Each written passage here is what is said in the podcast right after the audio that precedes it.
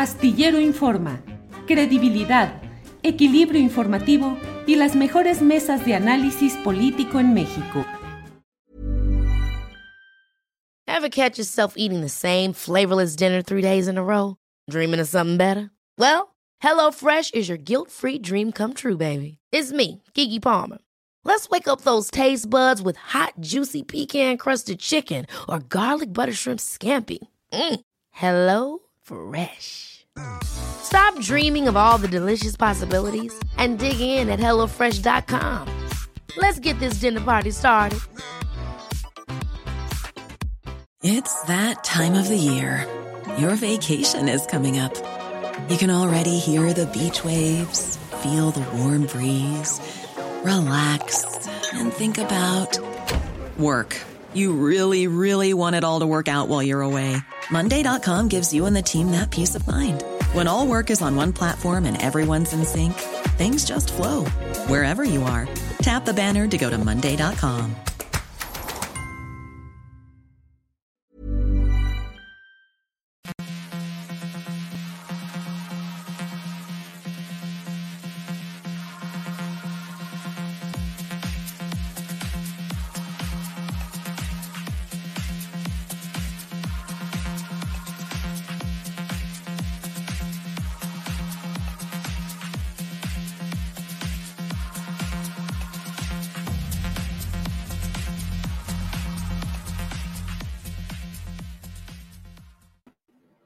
de la tarde, la una de la tarde en punto y ya estamos aquí en Astillero Informa. Muchas gracias por acompañarnos en este programa, en esta emisión correspondiente al lunes 21 de noviembre de 2022. Muchas gracias por estar aquí. ¿Cómo la pasó en este fin de semana?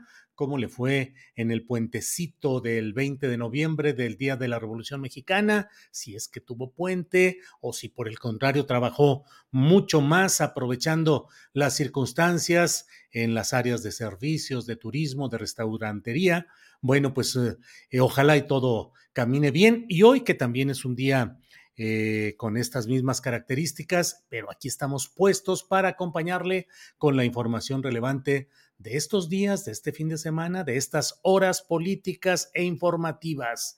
Eh, mire, uno de los asuntos más eh, llamativos, polémicos, más eh, susceptibles de la discusión y el análisis ha sido la reunión que se realizó el viernes y el, sábado recién pasados en una en un hotel de la Ciudad de México, en la zona de Santa Fe, a cuyo final hubo incluso un, una audio, una videograbación de Donald Trump eh, quien fue presidente de los Estados Unidos, eh, como usted lo sabe, y que ahora está encaminado en búsqueda de un segundo periodo discontinuo en la Casa Blanca, una reunión de conservadurismo, de ultraderecha, con discursos y con señalamientos realmente muy peculiares. Pero hubo un testigo que estuvo ahí y que hoy nos hace el favor de comentarnos, de compartir sus impresiones con nosotros. Así es que saludo con mucho gusto al periodista Arturo Cano. Arturo, buenas tardes. Muy buenas tardes, Julio. ¿Cómo te va? Bien. ¿Cómo te fue en este, qué había aquella de, de José Alfredo, de un mundo raro? ¿Te tocó estar en, pues en, en la reunión de este viernes y sábado de la Conferencia Política de Acción Conservadora con Eduardo Verástegui como principal personaje. ¿Cómo te fue, Arturo? Pues un, mundo aparte por muchas razones, Julio. Eh, en primer lugar, porque eligieron como, como sede Santa Fe, ese monstruoso monumento a la desigualdad eh, que alberga en, ese espacio de, de contrastes terribles a las oficinas de muchas de las grandes corporaciones que los reunidos dicen detestar, porque, lo, porque detestan la idea de un, eh, de un orden mundial, de un gobierno mundial, le llaman que, que controle a, las ideas de, eh, de cada país, que, que mande sobre todos independientemente de costumbres, tradiciones, en fin, pues eh, eligieron ese, ese lugar y fueron dos días de una verdadera eh, orgía de, frases. Era muy difícil elegir las, las adecuadas de todas las que revelaban eh, el, pensamiento eh, profundamente conservador, decimonónico, eh, atrasado y también mentiroso en muchos casos de muchos de los ponentes que estuvieron ahí ya para que hasta Lech Walesa se viera reformista, se viera eh, demócrata y tranquilito, pues eh, imagínate cómo estuvo la cosa, ¿no? Lech Walesa en su intervención incluso dijo, yo voy a decir cosas que no les van a gustar a muchos de los que están aquí. Y habló particularmente del tema de que él, es un partidario de la globalización. Mm. Eh, puso, como, puso como ejemplo de la necesidad de un mundo con, con reglas para todos, el, el asunto de la pandemia, la cadena de suministros, el combate a la a la enfermedad. Pero sin duda, pues el, momento culminante, el momento estelar, eh, hubo varios porque pues ahí esperaban con mucha eh, emoción las palabras de Santiago Abascal de Vox, que también eh, que dio un mensaje a través también de un, de un video, de, ese economista argentino Javier Milei, que ya fue presentado como futuro presidente de, de la Argentina, este, de, enviados del presidente húngaro Orbán, en fin, toda una playa de una constelación de, la ultraderecha, pero sin duda el plato fuerte fue ya la noche del sábado, eh, eh, el, acto de, clausura que comenzó eh, paradójicamente con la transmisión de un fragmento de la mañanera. el, presidente López Obrador apareció ahí en la, en la pantalla en el momento que alguien le pregunte, un reportero le pregunta y él responde sobre, eh, sobre la presencia, sobre este encuentro y, habla de fascistas, de racistas, de clasistas, en fin. Ya, ya se imaginará el auditorio, te imaginarás tú que en el momento que apareció eh, el presidente López Obrador en la pantalla, pues hubo abucheos, burlas, risas, eh, que se transformaron en, en emoción, aplausos y una una ovación en cuanto apareció Donald Trump en la, en la pantalla. Si quieres, lo, lo podemos ver. Ahí tengo un, un videíto todo artesanal que yo grabé, pero si quieres podemos ver ese, ese trozo de Donald Trump ahí en la conferencia. A ver, adelante, por favor. It is so important for conservatives from across the hemisphere to come together and defend God, family, and country. We must secure our borders and dismantle the criminal cartels that are doing violence to our people. We must stop the spread of socialism and just not allow it to continue to sweep across this region or our land. And we must rebuild our economies to lift up our workers and our families. I am confident that the people gathered at CPAC Mexico will be at the forefront of carrying out this vital mission, and vital it is. Thank you, CPAC, and thank you again to Eduardo for your outstanding leadership. It's an honor to be with you. I will see you all soon. ¡Sas, mano! ¿Qué lectura, Arturo? ¿Qué? Bueno, pues solamente Eduardo Verástegui le ganó en, el, en la intensidad de, de, la ovación a Donald Trump. Pero bueno, pues una, una, primera lectura obligada, Julio, es la de que apenas hace unos días, al anunciar su intención de ir otra vez por la presidencia de Estados Unidos, Donald Trump se refirió al presidente López Obrador como su amigo, aunque dijo, por cierto, socialista, no se puede tener todo, como diciendo nadie es perfecto. Este, bueno, pues ya, ya vimos aquí los, los límites de esa, de esa amistad, porque en este video eh, Donald Trump le da la bendición a Eduardo Verástegui, un exactor que se fue a hacer a probar fortuna a Hollywood en el año 2000 y, y que se comenzó a vincular ahí con la con la élite republicana y con, con algún cardenal muy influyente y que en 2020 pues tuvo un salto espectacular en su carrera después de que Donald Trump lo recibió en la Casa Blanca y le dio ahí un nombramiento como embajador de la prosperidad hispana o algo así. Desde entonces pues ha, ha tenido una exposición mucho mayor y ha sido la estrella de muchos eh, eventos, ¿no? Yo recuerdo haberlo visto tomándose selfies y como el centro en la más reciente marcha provida, la, la marcha del año pasado en contra de la resolución de la Suprema Corte que despenalizó el, aborto en todo el país. Él ahí estuvo presente. Y en este evento del, del, fin de semana, pues le dio una respuesta, como había anunciado, a las palabras que el presidente le, le dedicó, que el presidente López Obrador le dedicó a la conferencia de acción conservadora. Si quieres, podemos ver este, uno o dos fragmentos de. Hay, hay primero un, fragmento donde le responde directamente al presidente Eduardo Verástegui, cabeza del, del movimiento eh, de CIPAC aquí, aquí en México. Este, y bueno, de este nuevo frente conservador que se propone tomar el poder, porque así lo dicen abiertamente y le gritaron durante los dos días de la conferencia, presidente, presidente, a Eduardo Verástegui. A ver, veamos adelante, por favor. Fascistas, racistas, clasistas, más discriminadores y corruptos. Dijo que no tenemos escrúpulos morales de ninguna índole. Y para colmo que somos muy partidarios de la violencia. Somos muy violentos. Yo me pregunto, ¿no será que el racista, el clasista, el discriminador, el violento, el fascista eres tú, presidente López Obrador?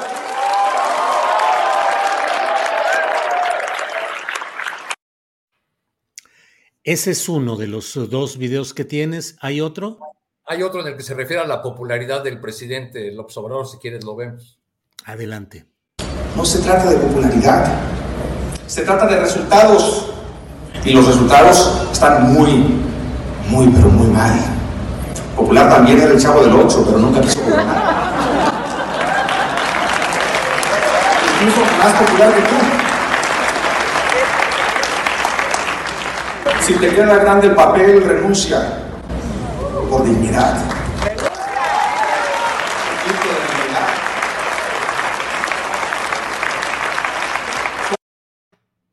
Ahora, Arturo, en términos de lectura política, estuvimos en presencia de qué?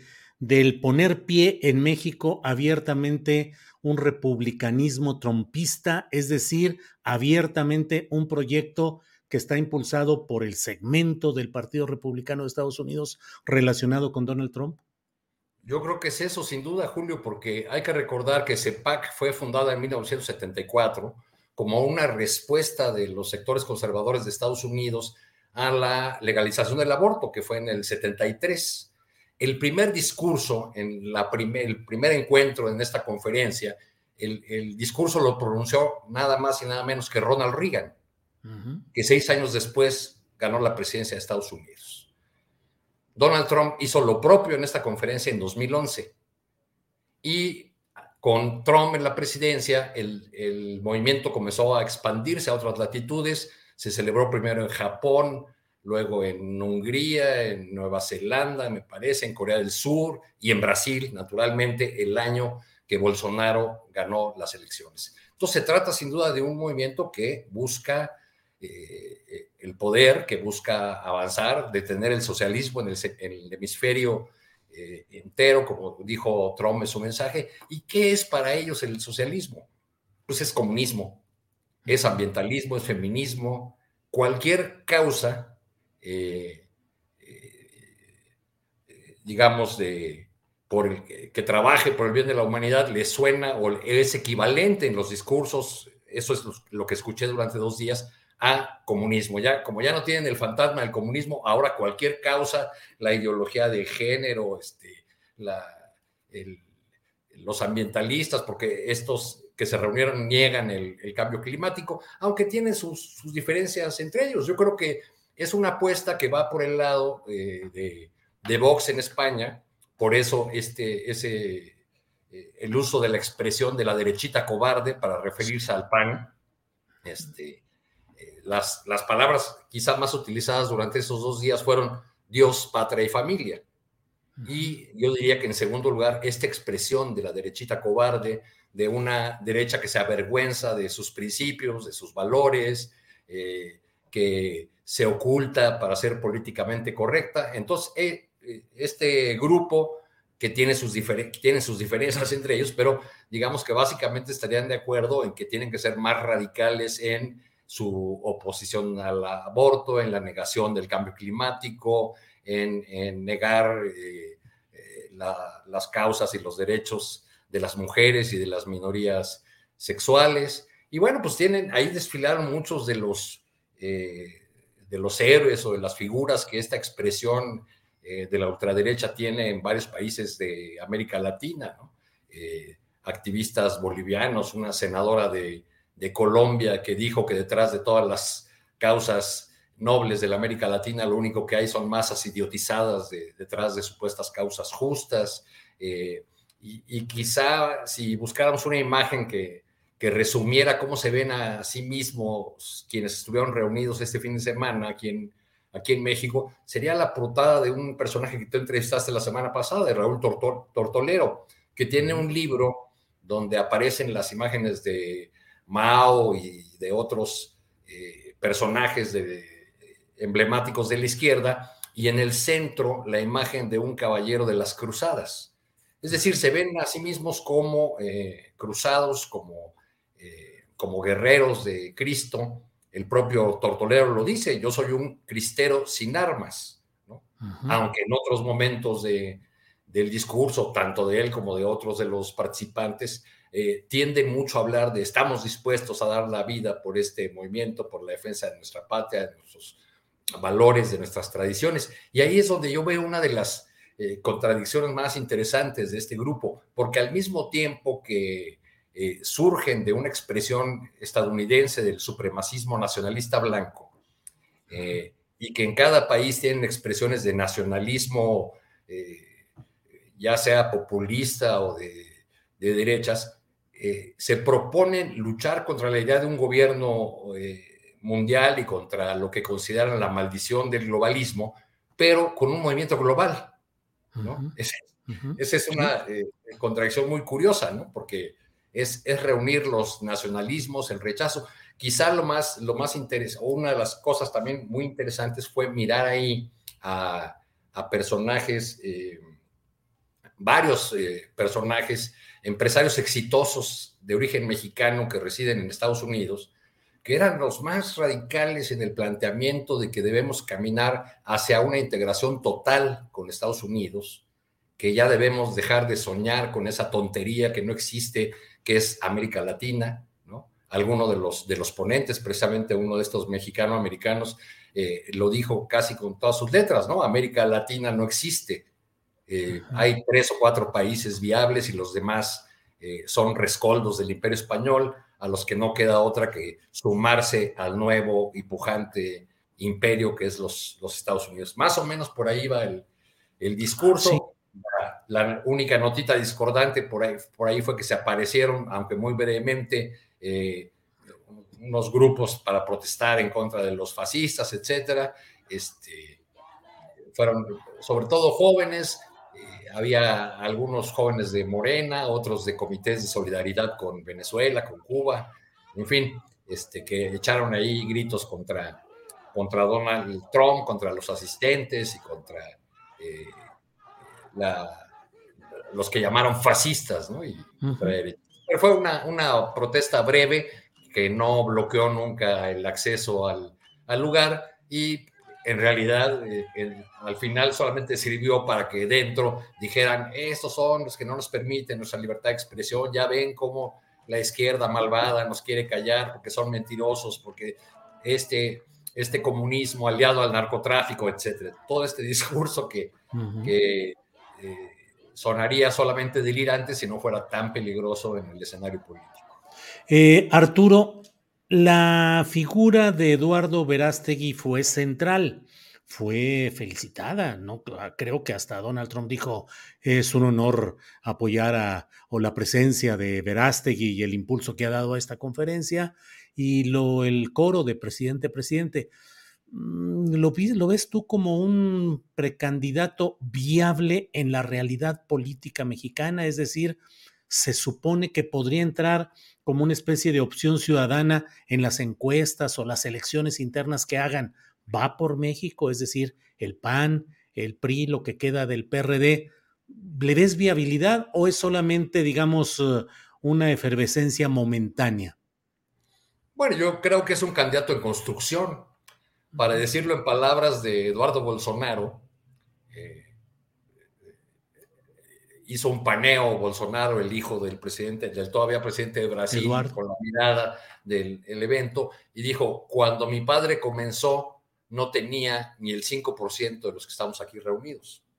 Entonces es un, candidato de construcción, por supuesto que a, al, al, frente opositor mexicano este tipo de expresiones, al menos de dientes para afuera, pues le parecen demasiado eh, riesgosas, demasiado peligrosas. O sea, hay, no, no tiene este, el, el pan manera de, este, de hacer candidato a un personaje como Verástegui, porque en primer lugar va contra el propio PAN, ¿no? O sea, va contra la, la derecha, porque como Vox hizo eh, en relación con el Partido Popular en España, eh, el crecimiento de esta expresión depende de, del desgrane eh, de, la, de la opción partidista que está este, en curso, que es el, el, Partido de Acción Nacional. Ahora, si de Acción Nacional pueden arrebatarle banderas a este grupo, pues yo no veo, porque los, los panistas hace tiempo están metidos en un pragmatismo sin límites eh, y ya no se ve en el escenario a ningún intelectual de los vuelos de aquellos fundadores del PAN como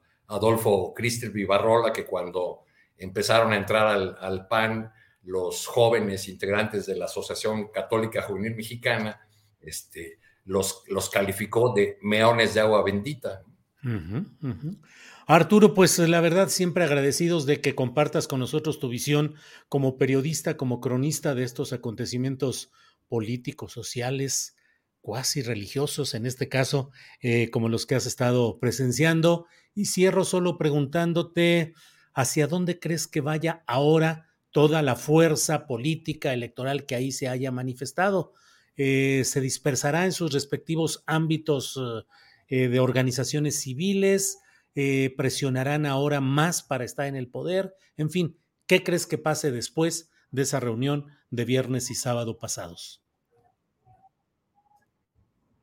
Pues eh, en cada país de los que estuvieron presentes tienen sus opciones electorales y están trabajando por ellas. Por ejemplo, del caso chileno estuvo Katz, el candidato a la presidencia, el que, el que perdió con el actual presidente Boric. Y yo creo que en el futuro inmediato, es decir, en el 2024, una opción como la que se eh, expresó este fin de semana en Santa Fe eh, puede jugar con un llamado a no votar por los candidatos de la izquierda, a no votar por los candidatos que consideran contrarios a los principios de la familia, a la defensa de la vida, etcétera, todo ese discurso. Entonces pueden ser un, una... Eh, actor político que de la mano de algunos sectores de las iglesias católica y, y evangélica, pues pueden tener algún peso electoral, eh, porque, claro. porque además, por, por, desgracia, en un buen sector de,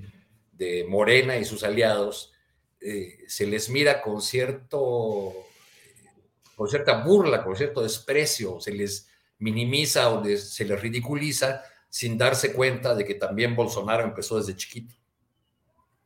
Pues sí. Arturo, pues ya tendremos oportunidad de platicar con más extensión el próximo miércoles en el que eh, seguramente estarás en la mesa de periodismo y eh, pues seguiremos viendo lo que sucede en estos temas y a reserva de lo que desees agregar, siempre te agradezco que estés con nosotros. Yo te agradezco a ti, Julio, y a todas las personas que, que nos siguen. Muy Un bien. abrazo. Gracias, Arturo. Hasta pronto. Gracias. Ha sido Arturo Cano, periodista, quien nos da la visión de él, que estuvo los dos días en las reuniones de este grupo de ultraderecha, la Conferencia Política de Acción Conservadora. Bueno, vamos a otro tema. Mire usted, hay una propuesta de reforma a la Ley General de Salud que busca prohibir el uso de plaguicidas altamente peligrosos y otros que perjudiquen la salud humana y los ecosistemas. ¿Qué está pasando con esta propuesta? ¿Avanza? ¿Se detiene? ¿Quién? ¿Cómo? Para ello está con nosotros la senadora de Morena por Tlaxcala, Ana Lilia Rivera. Ana Lilia, buenas tardes. Su micrófono, Ana Lilia. Hola, ¿cómo está? Muchas gracias. Buenas tardes. Al contrario, Ana Lilia, ¿qué es lo que busca esta propuesta de reforma a la Ley General de Salud, Ana Lilia? Bueno, queremos antes que nada agradecer este espacio porque es un momento muy importante para informar, bien informar a los mexicanos, a las mexicanas. Este gran movimiento de transformación que a veces pareciera que retrocede, pero que avanza con las dificultades propias de un cambio tan profundo, ahora toca un punto muy importante en la transformación a una nueva forma de agricultura, una nueva, un nuevo modelo de producción y una política de Estado de proteger la salud de los mexicanos. En ese sentido, este gran movimiento llegó al Senado de la República con una agenda, la prohibición del maíz transgénico para proteger nuestra biodiversidad, para impedir que se controle de manera comercial los permisos de producción, de siembra, distribución, etcétera, del maíz, el control de la semilla comercial que tanto ansían sobre todo organismos transnacionales que tienen el control de la agricultura mundial, pero que a su vez viene acompañada de paquetes, paquetes, paquetes tecnológicos como son plaguicidas altamente peligrosos para la salud humana, para nuestro medio ambiente, para el cambio climático. En ese sentido, nosotros llegamos inmediatamente, impulsamos la protección del maíz, pero después venía la prohibición de plaguicidas altamente peligrosos. En noviembre del 2020, antes del decreto del presidente en este tema, presentamos una iniciativa en materia de salud y medio ambiente para la prohibición progresiva de los plaguicidas altamente peligrosos. En diciembre del 2020, el presidente anuncia un decreto y establece una política clara para el Estado Ahora hay secretarías encargadas de buscar alternativas, pero también marca plazos para progresivamente sacarlos de nuestras compras de importación, de la distribución y del uso en la agricultura nacional.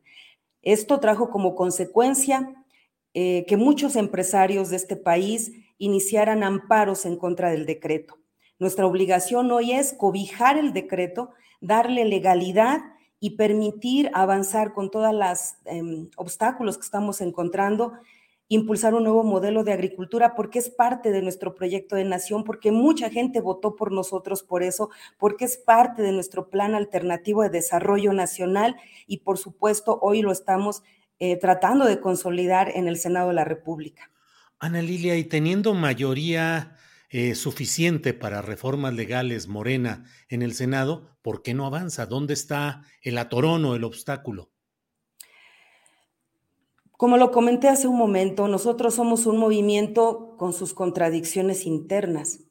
Tenemos nuestras diferentes maneras de pensar. Este gran grupo político está formado por gente que venimos de la lucha social, como es el caso de su servidora, además de 24 años de lucha por los temas de autosuficiencia alimentaria, de recuperación de nuestra soberanía eh, en semillas, en fertilizantes, etcétera. Pero también hay representantes de productores grandes que tienen otras condiciones de vida en México y de producción, empresarios que tienen también otros intereses y otra visión.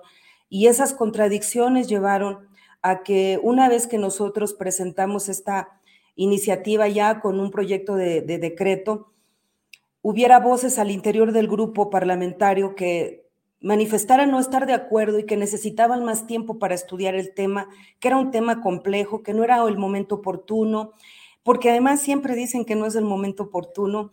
Y entonces, em, ante esas voces, la Comisión de Salud que encabeza la senadora Margarita Valdés se tomó la decisión de dar un mes más para quienes no tenían conocimiento del dictamen, a pesar de que este dictamen lleva años en el Senado, llevamos meses de discusiones y llevamos meses de trabajo de construcción, sobre todo con los representantes del gobierno que están encargados de ejecutar el decreto del presidente en este sentido.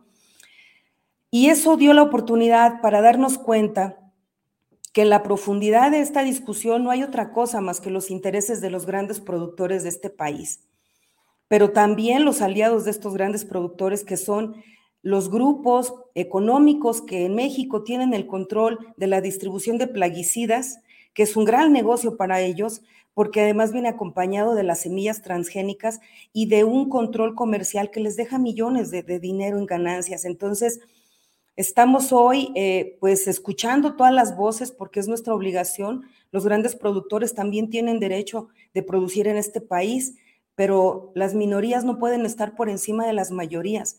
Este gobierno tiene que atender de manera prioritaria el tema de salud y de ambiente que está haciendo crisis, pero también este momento de inflación en los, en los costos de los alimentos nos llevan a reflexionar sobre que es momento ya de cambiar nuestro modelo de producción y empezar a recuperar soberanía alimentaria, porque de ello depende también no solamente la salud, sino nuestra, sino nuestra seguridad nacional. En el fondo de esta discusión, es un fondo económico y de intereses que van más allá de la salud de los, de los mexicanos, de las mexicanas, y tienen voces dentro del Senado que coinciden con ellos.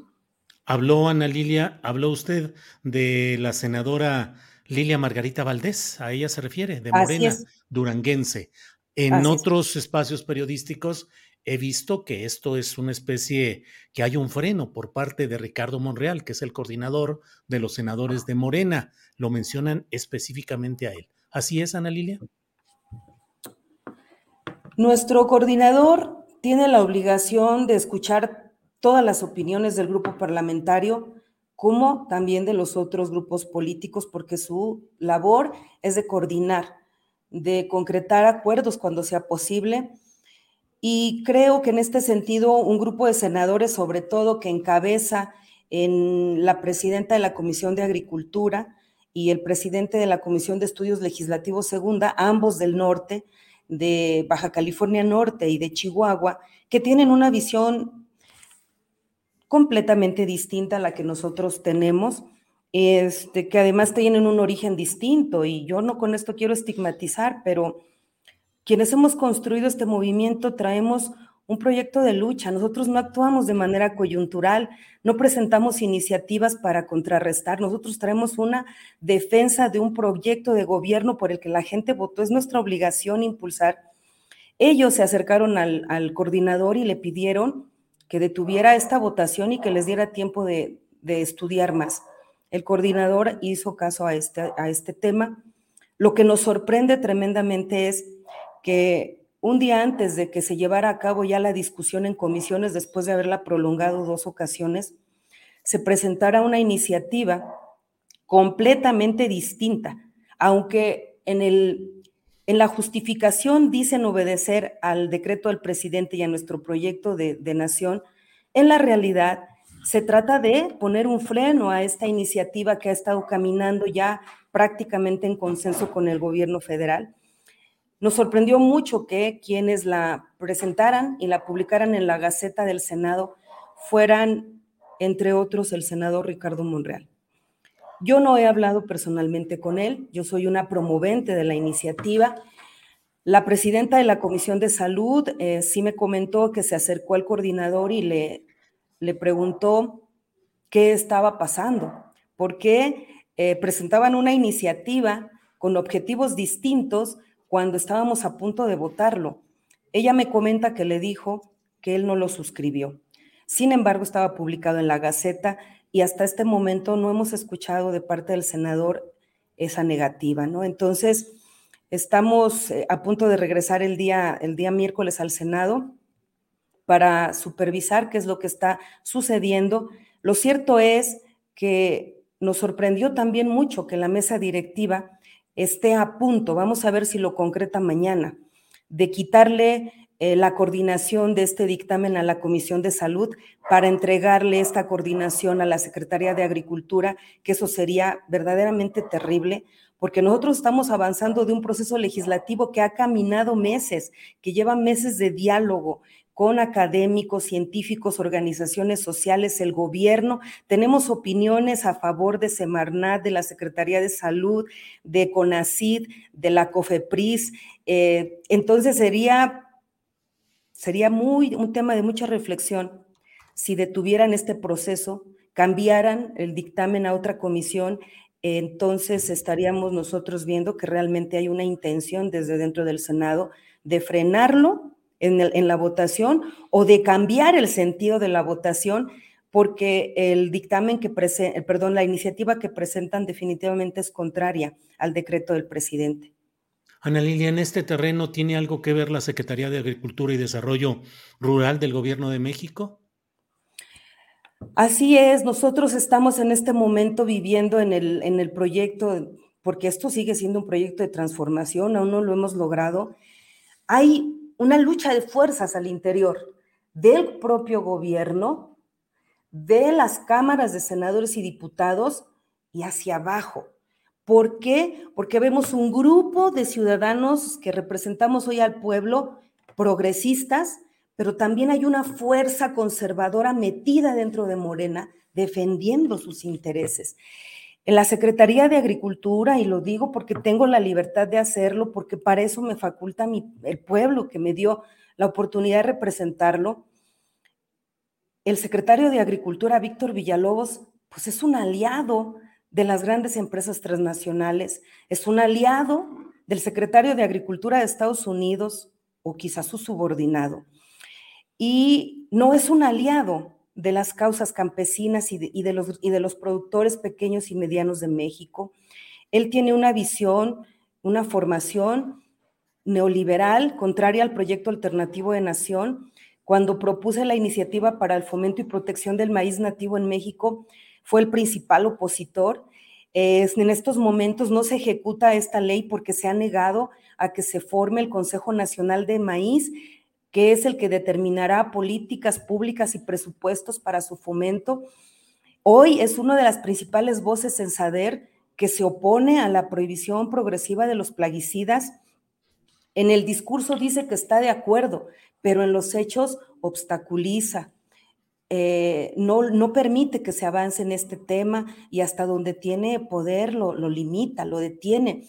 Entonces, esas contradicciones las tenemos en SADER también como en el Senado, aunque también en, el, en la SADER hay eh, voces, sobre todo eh, en subsecretarías que tienen que ver con la autosuficiencia alimentaria, que están acompañando el decreto del presidente, que son parte de este proyecto de transformación de una agricultura sostenible que están apoyando pues este, esta iniciativa. Es la única secretaría donde tenemos opiniones distintas, una del secretario de Agricultura en contra y una a favor del subsecretario de Autosuficiencia Alimentaria. Ana Lilia, usted como política, como senadora, como luchadora social, ¿cómo interpreta que se mantenga durante todo este tiempo a Víctor Manuel Villalobos Arámbula, que es el titular de la Secretaría de Agricultura y Desarrollo Rural del Gobierno de México, cuando hay una, una constante exhibición y exposición de esos retrasos, de obstáculos y de lo que usted dice, que es muy fuerte, que sea aliado de intereses pues extranjeros, no populares, eh, aliado de transnacionales. ¿Cómo explicarse que siga ahí? Hasta donde yo sé, él llegó como parte del grupo, del equipo de Alfonso Romo, que llegó a ser el jefe de la oficina de la presidencia de la República. ¿Por qué sigue o por qué se mantiene ahí este titular Villalobos Arámbula? Mire, Julio, para nadie de este país, o por lo menos los que estamos en este noble oficio de la política, es nuevo saber que durante muchos años nuestro país entregó su soberanía alimentaria, energética y económica, sobre todo a Estados Unidos. Los tratados de libre comercio que hemos firmado nos han puesto de rodillas ante ellos y nos han convertido en su principal mercado.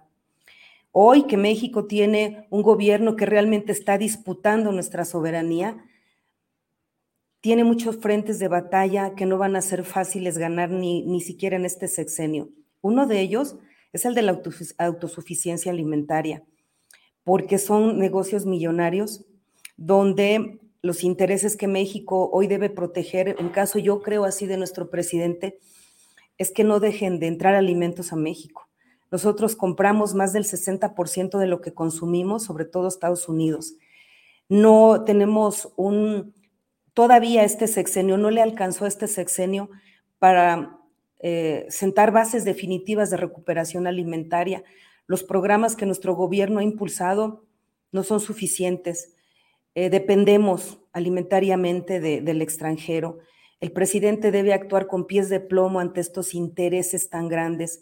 Y yo creo que parte de estos intereses tan grandes que el presidente tiene que cuidar es sostener en la Secretaría de Agricultura a un personaje que todos sabemos no comparte nuestro proyecto de transformación, pero que políticamente a nuestro gobierno le genera cierta estabilidad, sobre todo con nuestros socios del norte. Ana Lilia, pues le agradezco mucho la posibilidad de platicar a detalle y con toda profundidad este tema. Y bueno, por lo que hemos escuchado, pues habrá que estar atentos a estos procedimientos legislativos, que ya es cuestión de, de horas, ya mañana, martes, el miércoles, tiene que haber definiciones y ver qué es lo que sucede en este tema tan delicado. A reserva de lo que desee usted agregar, Ana Lilia, yo le agradezco la amabilidad de que haya estado con nosotros. Agradecemos sobre todo el espacio que nos han dado para poder hablar. Aunque parezca mentira, estamos dentro de un, gobierno que en estos momentos tiene la representación del país y sin embargo los medios de comunicación desinforman, se generan campañas de miedo. Si aprueban esta ley, se caerá la producción nacional de alimentos. Si aprueban estas modificaciones, vamos a abrir mercados negros. Si aprobamos estas modificaciones, no pararemos la inflación. Todo es mentira. Ni son tan grandes, ni son tan importantes, ni son los que alimentan a México. En realidad, se alimentan de nuestra sangre, de nuestra salud y de nuestra soberanía es un paso importante. Si logramos detener en México, si logramos prohibir progresivamente los plaguicidas altamente peligrosos, seguramente las grandes transnacionales tienen miedo de lo que esto signifique en su mercado mundial. No nos vamos a detener, pase lo que pase. A eso nos mandó nuestro país y no vamos a fallar. Muchas gracias y un abrazo a todo nuestro pueblo de México. Ana Lilia, muy amable y estaremos atentos a lo que vaya sucediendo. Gracias, Ana Lilia. Hasta pronto. Hasta Gracias.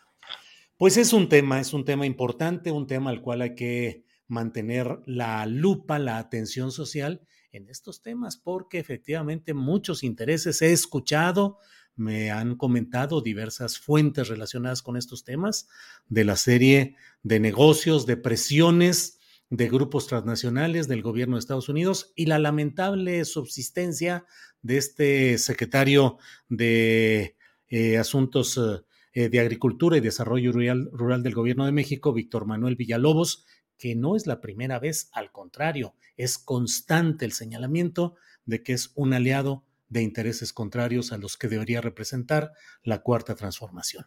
Bueno, es la una de la tarde con 39 minutos. Vámonos rápidamente a nuestro siguiente segmento y es que, oiga, usted, hoy es lunes. Así es que hoy es día de remover las neuronas con Jacaranda Correa, periodista y conductora de Canal 22. Jacaranda, buenas tardes. Hola, querido Julio, ¿cómo estás? ¿Cómo empiezas este esta semana con un, un, día este, pues hábil, feriado, todo mundo descansa menos nosotros, aquí seguimos trabajando, Julio. Así es, así es, Jacaranda. Pues es un lunes que suena tantito a domingo, así es que pues hay que disfrutarlo un ratito y yo creo que ya mañana empieza de nuevo todo a tambor batiente. Jacaranda. Es una semana corta, ¿no? Perdón, sí, sí, sí. Hacen cortas estas semanas con días festivos los lunes. Así es. Jacaranda, ¿de qué nos quieres hablar en esta ocasión?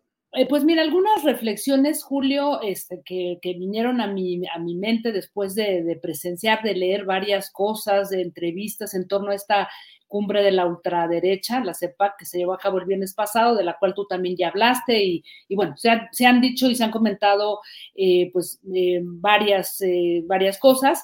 Fíjate que yo a partir, digamos que de, de, este encuentro, me preparé con varias cosas, porque de hecho el próximo jueves en Debate 22 tenemos un programa interesante que habla de las derechas, pero sobre todo también de las izquierdas, porque creo que no hay que perder de vista cómo se conforma este nuevo movimiento de derechas frente a esta, este nuevo impulso de las izquierdas en América Latina. Y Fíjate que también llegué a un, a un libro súper interesante que estoy ahora leyendo, eh, versión digital y que se los recomiendo, de un politólogo neerlandés se llama, no sé si lo voy a pronunciar bien, Cas Mute, ¿no? Eh, que se llama La ultraderecha hoy, de Editorial Paidós. Y pues es una referencia obligada, ¿no? Y entonces me parece que es muy em, eh, interesante este libro. Y yo de entrada me planteaba la pregunta de si tiene forma esta nueva derecha radical, perdón. No te preocupes.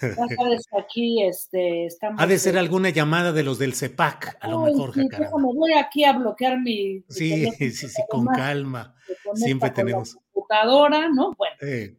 Em, entonces, repito, mi pregunta es si tiene forma esta nueva derecha radical de echar raíces en América Latina, ¿no? De dar frutos. Desde luego la respuesta es sí, pero entonces la pregunta sería, ¿en qué se diferencia esta, esta derecha de otras en el mundo, sobre todo, em, digamos que referencia a las europeas, ¿no? Y habría que decir que en ese sentido, Julio, bueno, eh, no es lo mismo la de, por más que haya em, argumentos, eh, posturas coincidentes, no es lo mismo la derecha europea, ¿no? Que la derecha latinoamericana, ¿no? La derecha radical latinoamericana, pues tiene un componente eh, anticomunista mucho más marcado, ¿no? Y se acerca mucho más, en este caso, a, la norteamericana, muy ligada a Donald Trump, uno de sus referentes más importantes, es conspiranoica, pero sobre todo es una derecha, Julio, fíjate qué interesante, y ahora voy a decir por qué, que se acerca a lo que varios estudiosos, incluyendo eh, este libro que mencioné hace un instante de Cass llaman la derecha radical populista. Y de alguna manera esta derecha radical eh, populista ha venido transformándose en los últimos 20 años, ¿no? Desde que nació en oposición a todo este movimiento de las izquierdas, del que ya hemos hablado aquí en algunas ocasiones, que empieza a finales de los 90, y ahora, bueno, pues se sigue concentrando y se sigue afianzando con esta llegada y con esta, esta nueva ola o esta nueva marea rosa, ¿no? De, las eh, llamadas izquierdas, y hay que subrayar todas distintas, izquierdas todas distintas en América Latina. Y las izquierdas europeas, Julio, pues están, o sea, lo digo porque luego se confunde, ¿no? Pareciera que estas eh, derechas en Europa que están mucho más ligadas a los nacionalismos extremos, ¿no? Por eso su discurso totalmente antimigrante, una suerte de nacionalismo étnico, que de ahí de alguna manera pues abrevan todo este movimiento nazista, fascista, y a veces como que confundimos todo, ¿no? Pero en el caso de México, este Julio, y por lo que vimos en esta cumbre de la, de la CEPAC, una de las cosas, digamos, que más em, sorprendentes y creo que reveladoras tiene que ver con la abierta, digamos que mm, eh, marca que los mismos integrantes de esa derecha asumen, pues como católicos y populistas, ¿no? Y defensora de un, de un modelo económico que, pues digamos, llamémosle con todos los matices que, que tiene, un, un, neoliberalismo radical, ¿no? Que no se parece nada al de los 90 y que efectivamente impulsan toda una idea de la libre empresa, la iniciativa privada, ¿no? Em, y deja ver en su discurso, eh, digamos que algo muy interesante, por ahí estuve siguiendo a un joven que se llama Emilio Yitzhak o Yitzhak, eh, que es integrante de este grupo Sublevados, a quien tú también has eh, entrevistado, ¿no? Están muy cercanos a Agustín Laje, toda esta derecha de Vox, en fin, pero creo que aquí empieza a haber matices porque este joven, ¿no? Muy claro decía eh, en, uno de sus discursos, en algunas entrevistas, este, incluso en sus cuentas de, de Twitter, ¿no? Él decía, yo no estoy interesado casi como todos los de sublevados y esta corriente de derecha que va como a ras de piso, en una lucha partidista, ¿no? Decía, lo mío es una lucha cultural y religiosa. Yo estoy eh, concentrado en difundir más el pensamiento conservador desde abajo. Y muy claramente él decía, eh, creo que hay que diferenciarnos de esa derechita, como le llamaron, esa derechita miedosa, cobarde, ¿no? Eh, y tenemos que asumir una postura, ¿por qué no? Populista, no le tengan miedo, decía este, este joven, ¿no? La mayoría de los panistas no quieren asumirse como una derecha populista porque tienen miedo a que se les compare con el presidente Andrés Manuel y yo digo, pues no, no le tengan miedo, ¿no? Porque eh, nuestra idea es ayudar a los pobres desde abajo, ¿no? Vamos a, a apoyar la familia, la muerte natural, ¿no? Todos esos estragos que está haciendo la ideología de género. Y bueno, pues vamos contra esa izquierda que está haciendo más pobre y más miserable al planeta. Entonces, pues sí, ¿por qué no nos asumimos como populistas? Decía, no le, no le tengan eh, miedo, ¿no? Y aquí, fíjate, interesante, Julio, porque eh, a mí me, dio muchas luces y referencias con otras cosas que he leído, que ciertamente lo que vamos a ver en México y a partir de que se postula este hombre, Eduardo Verástegui, el, pues yo creo que ya ni es actor, ¿no? Este hombre que, encabeza eh, pues todo este movimiento de derecha radical y que fue apoyado por el hijo de Bolsonaro, vamos a ver si una disputa partidista, política, pero por el otro lado, y ahí es en donde yo digo hay que tener como pincitas y muchos ojos, ¿no? Va a ser una, una disputa narrativa, cultural y religiosa, Julio, que podría parecer invisible, pero que además se va a mezclar con una cantidad de, argumentos que incluso pueden confundirse, ¿no? Con, el de las izquierdas. Por ejemplo, decía este hombre Germán Tech, que es, este eurodiputado que también fue eh, periodista, y él eh, muy hábilmente decía, oigan, es que nosotros no somos ultraderechas, somos una derecha radical. ¿Por qué nos llaman así? A ver, nosotros queremos, decía, pedimos respeto a las fronteras, respeto a la familia, a la libertad de expresión, ¿no? A la, a la, a la libertad de culto, a la propiedad privada, o sea, defendemos los mismos valores, decía que Charles de Gaulle, o sea, esta, esta, esta, este movimiento en Francia que estuvo justo contra el, nazismo, ¿no? Entonces, confunden, ¿no? Y creo que aquí, Julio, y con eso terminaría, eh, insistiendo en lo que varios, varios pensadores, incluyendo a este Casmut que habla en su libro La ultraderecha hoy, que es muy importante eh, pensar que viene probablemente una cuarta ola de la derecha que se organiza de forma diferente, que ha salido de la marginalidad, disputa elecciones, organiza golpes de Estado y muchas veces de forma legítima. Es decir, Trump y Bolsonaro, como dos representantes de esta derecha populista radical, pues llegaron a gobernar no con partidos de la extrema derecha, pero sí con ciertas, eh, digamos que cierta, cierta narrativa que, apelaba a determinadas eh, situaciones que de cierta manera pues todo el mundo eh, podría estar de acuerdo, ¿no? Pues queremos sacar a la gente de la pobreza y darle seguridad, pero a costa de qué. En fin, Julio, que en resumen, y aquí yo creo que una de las cosas que, se van a disputar en los próximos años y en este momento con la llegada de, gobiernos de izquierda, todos distintos en, América Latina, va a ser un, escenario nada fácil, ¿no?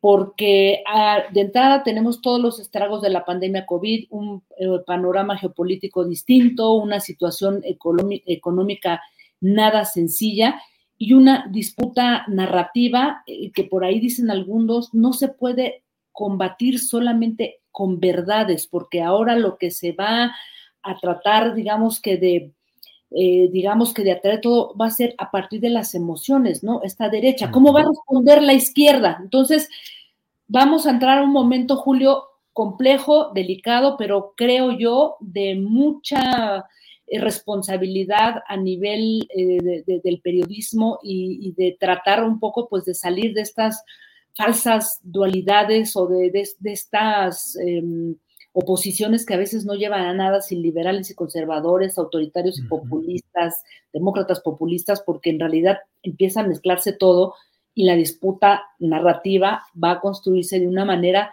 súper compleja, Julio. ¿Cómo ves? Híjole, Jacaranda, pues qué bueno que tenemos este tipo de reflexiones porque es muy necesario que nos asomemos a, estos hechos y tú lo dices, una cuarta ola de la derecha con estos ribetes de ultraderecha y es una realidad política, social y electoral que no debemos y no podemos cerrar los ojos ni minimizarla ni caer en el cartabón eh, simplista de rechazarlos eh, y creer que no tienen mayor relevancia. Así es que, pues celebro que nos hayas ayudado a remover las neuronas en este tema, Jacaranda. Así es, Julio, y bueno, interesante eso, eso que planteaban los chicos de sublevados de, bueno, pues, ¿por qué le tienen miedo a que nos digan que, nos estamos disputando este, este discurso, ¿no? Que ellos llaman populista. En fin, eh, complejo y muy interesante este panorama, querido Julio. Y, y solamente para terminar, si me permites, invitarles a que este jueves justamente vamos a hablar con con dos pensadores interesantes, un, politólogo internacionalista, Farid Cajat, eh, quien está en la Universidad Pontificia de Perú, quien estudia las izquierdas y las derechas, y este Fabricio da Silva, quien es un politólogo este, eh, de la Universidad de Río de Janeiro, Universidad Federal de Río de Janeiro, quienes, con quienes hacemos una reflexión de las izquierdas en América Latina frente a las derechas. Así es que pues los esperamos el jueves, Julio, a las 9 de la noche en, este programa de debate 22 que hacemos desde Canal 22 Julio. Muy bien, estaremos atentos, Jacaranda. Y por esta ocasión, como siempre, muchas gracias. Y ya nos veremos la próxima semana, Jacaranda. Gracias. Julio. Un abrazo. Hasta luego, gracias. Bien, pues no es la una de la tarde con 52 minutos y vamos a otro segmento estelar de nuestro programa, que es la participación de nuestra compañera periodista Claudia Villegas, directora de la revista Fortuna. Usted la puede ver en internet, periodista de proceso y directora de la revista Fortuna. Claudia, buenas tardes. ¿Cómo estás, Julio? ¿Cómo están todos y todas en este día de asueto que nos tocó trabajar? Como siempre, Julio, algo estamos haciendo mal. Sí, sí, Claudia, ¿qué hacemos ya? Pero bueno, pues así andan las cosas. ¿De qué nos quieres hablar en esta ocasión, Claudia? Muchas gracias, Julio. ¿Qué te parece si platicamos sobre lo que pasó este fin de semana? Fueron dos fines de semana cardíacos para los países de América Latina sobre la elección del nuevo presidente del Banco Interamericano de Desarrollo, que es un organismo multilateral que durante la década de los 80 y los 90 proporcionó mucha liquidez a las empresas latinoamericanas, mucha liquidez a los gobiernos, Julio, y que bueno, esta elección era muy importante porque después de la crisis de 2008, el Banco Interamericano de Desarrollo había pasado por un proceso muy fuerte de capitalización y bueno, se tenían muchas expectativas, Julio, se tienen muchas expectativas de lo que representa el BID para la región. La mala noticia es que México con Gerardo Esquivel pues no pudo quedarse como en la época de los 70 finales 80 con la presidencia del BID como sucedió con Antonio eh, Antonio Ortiz Mena eh, eh, Julio. Sí, sí, sí, Claudia, que además la respuesta que dio oficialmente la Secretaría de Hacienda fue muy dura, señalando que se sigue pues con las mismas prácticas, una situación no sé cómo lo veas, o sea, parece un mensaje pues más político que hacendario y yo no sé, Claudia, pero he leído que Argentina, que tenía una candidata también a presidir el BID, el Banco Interamericano de Desarrollo, eh, declinó, retiró la candidatura y a cambio negoció una vicepresidencia, una dirección general y la presidencia o dirección de un instituto sobre asuntos de igualdad eh, en Argentina. Es decir, hubo negociaciones y México finalmente no, no quiso entrar a esas negociaciones o qué habrá pasado, no lo sé, pero Claudia, mucho movimiento político ahí.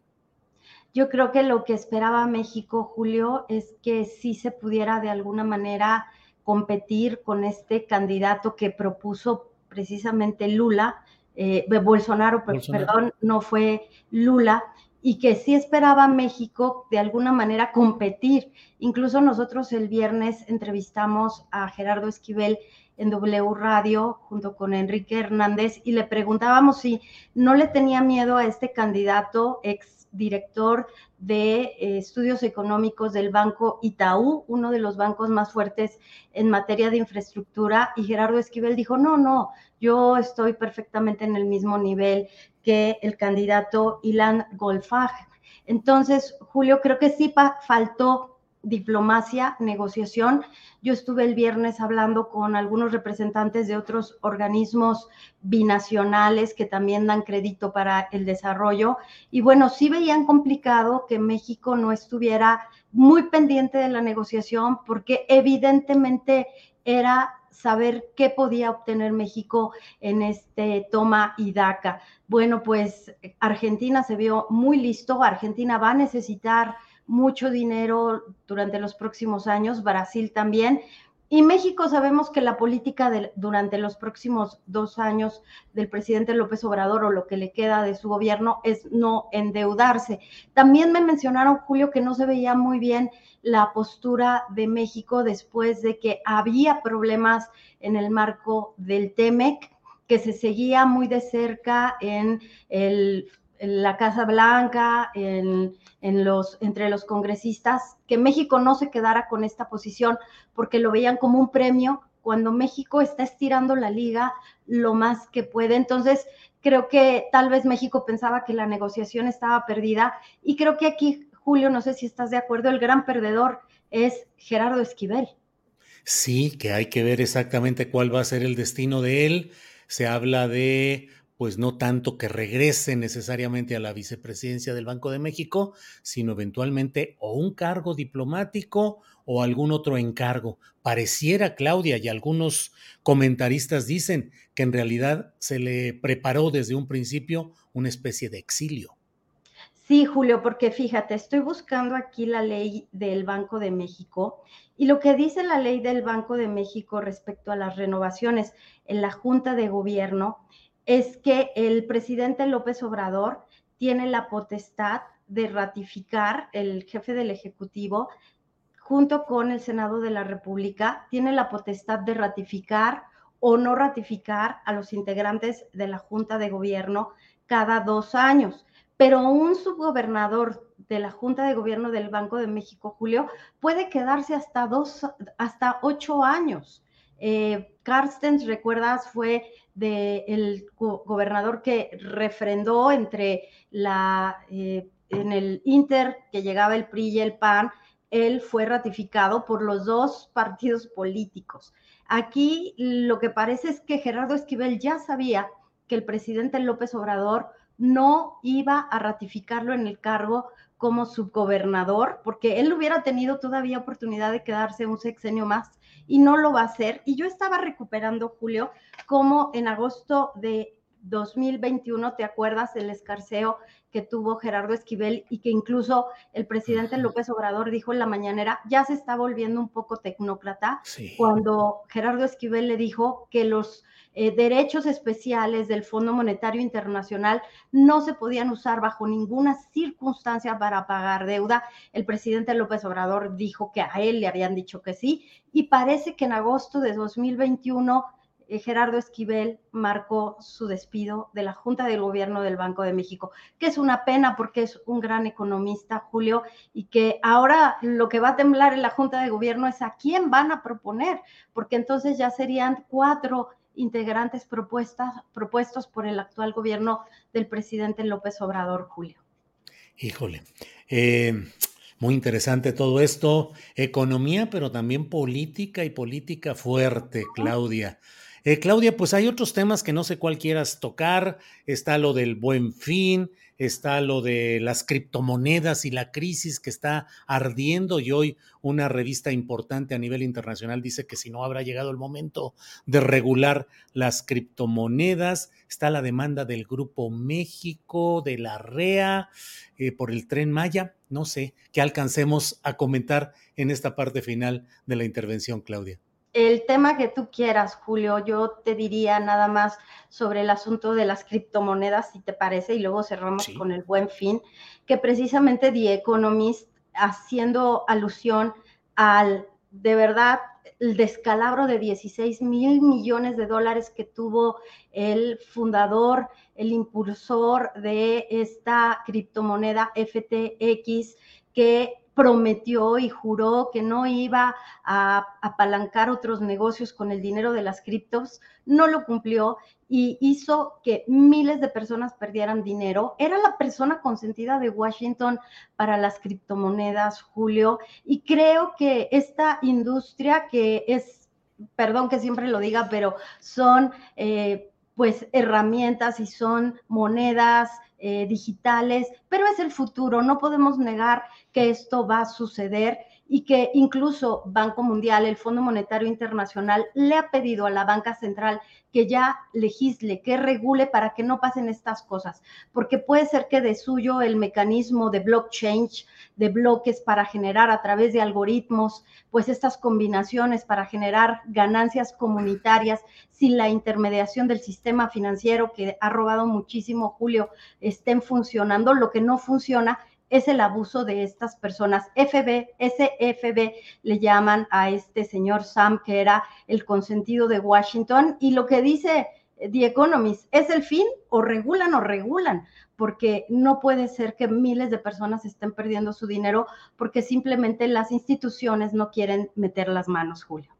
Ahora, Claudia, eh, de películas y de tragedia griega, el hecho de que este joven de 30 años, si no me equivoco de edad, eh, Sam Bankman Fried, em, tenía 16 mil o 15 mil millones de dólares como fortuna y de, una, de un día para otro bajó a mil millones de dólares. Y yo no sé cuál sea la fortuna actual que tenga o si anda extendiendo ya la mano en alguna estación del metro por ahí en Estados Unidos, pero bueno, una caída estrepitosa de su fortuna, Claudia estrepitosa, Julio, dice The Economist, que de un día para otro desapareció el dinero de las cuentas, por eso sí lo van a acusar de fraude, sí lo van a juzgar. Estados Unidos acaba de juzgar también, por cierto, a otra eh, empresaria que en el Valle del Silicio estuvo generando muchísimos fraudes también, Holmes, Elizabeth Holmes,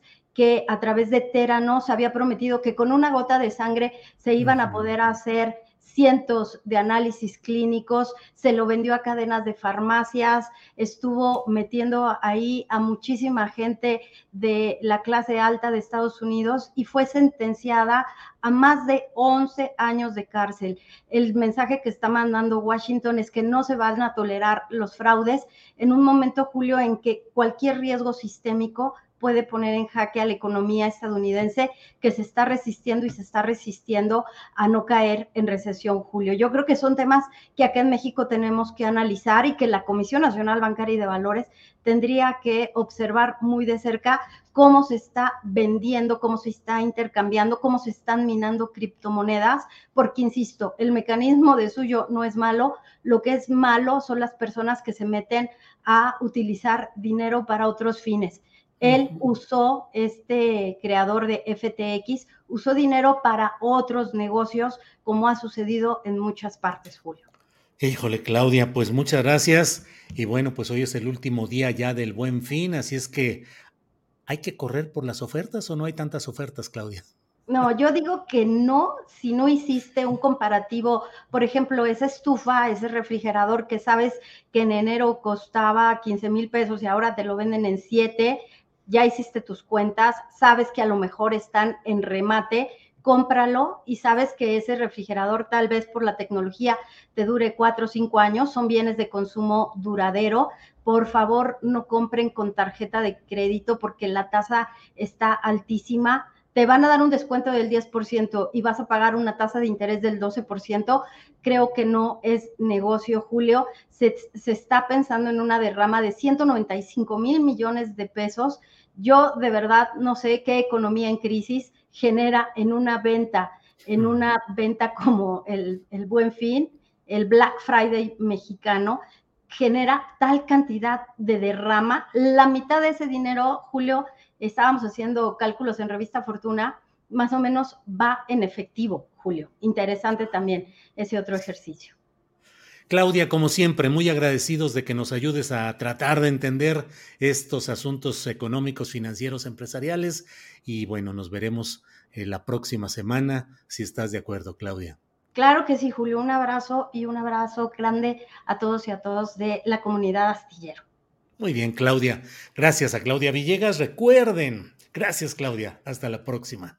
Hasta luego. Y recuerden leer eh, la revista Fortuna, que puede leerla en www.revistafortuna.com.mx. Bueno, son las dos de la tarde con seis minutos y vamos rápidamente con nuestra compañera Adriana Buentello, que está puestísima ya aquí con la información. Adriana, buenas tardes. ¿Cómo estás, Julio? Muy buenas tardes. Feliz semana para todos. Oye, y por acá nos pone en nuestro querido Arturo Lechuga, necesitamos una derrama de likes, así que como en el lenguaje de nuestra querida amiga Claudia Villegas, échenle, cáiganle con los, con los likes. ¿Cómo ves, Julio? ¿Cómo sí, sí, que no sea el buen fin, pero que sea el buen like. Que sean estos días del buen like, póngaselo y aquí lo agradecemos mucho. Adriana, ¿cómo vamos? ¿Qué tenemos en este día? De descanso, pero que no hay tanto descanso. ¿Cómo va todo, Adriana? Pues yo más bien te pregunto, Julio, porque este fin de semana vimos un evento muy particular. De hecho, escribes hoy en tu columna astillero sobre ese tema tan específico de, pues, el cual encabeza Ricardo Monreal, el senador morenista o todavía morenista, pero hay detalles interesantes, Julio, para analizar sobre este evento que, pues, sí, tuvo mucha, una convocatoria bastante amplia, incluso también entre los propios senadores de Morena. Eh, ¿Qué te parece, Julio, si vamos a ver un segmento, un pequeño segmento de lo que dijo pues, en su discurso Ricardo Monreal este fin de semana.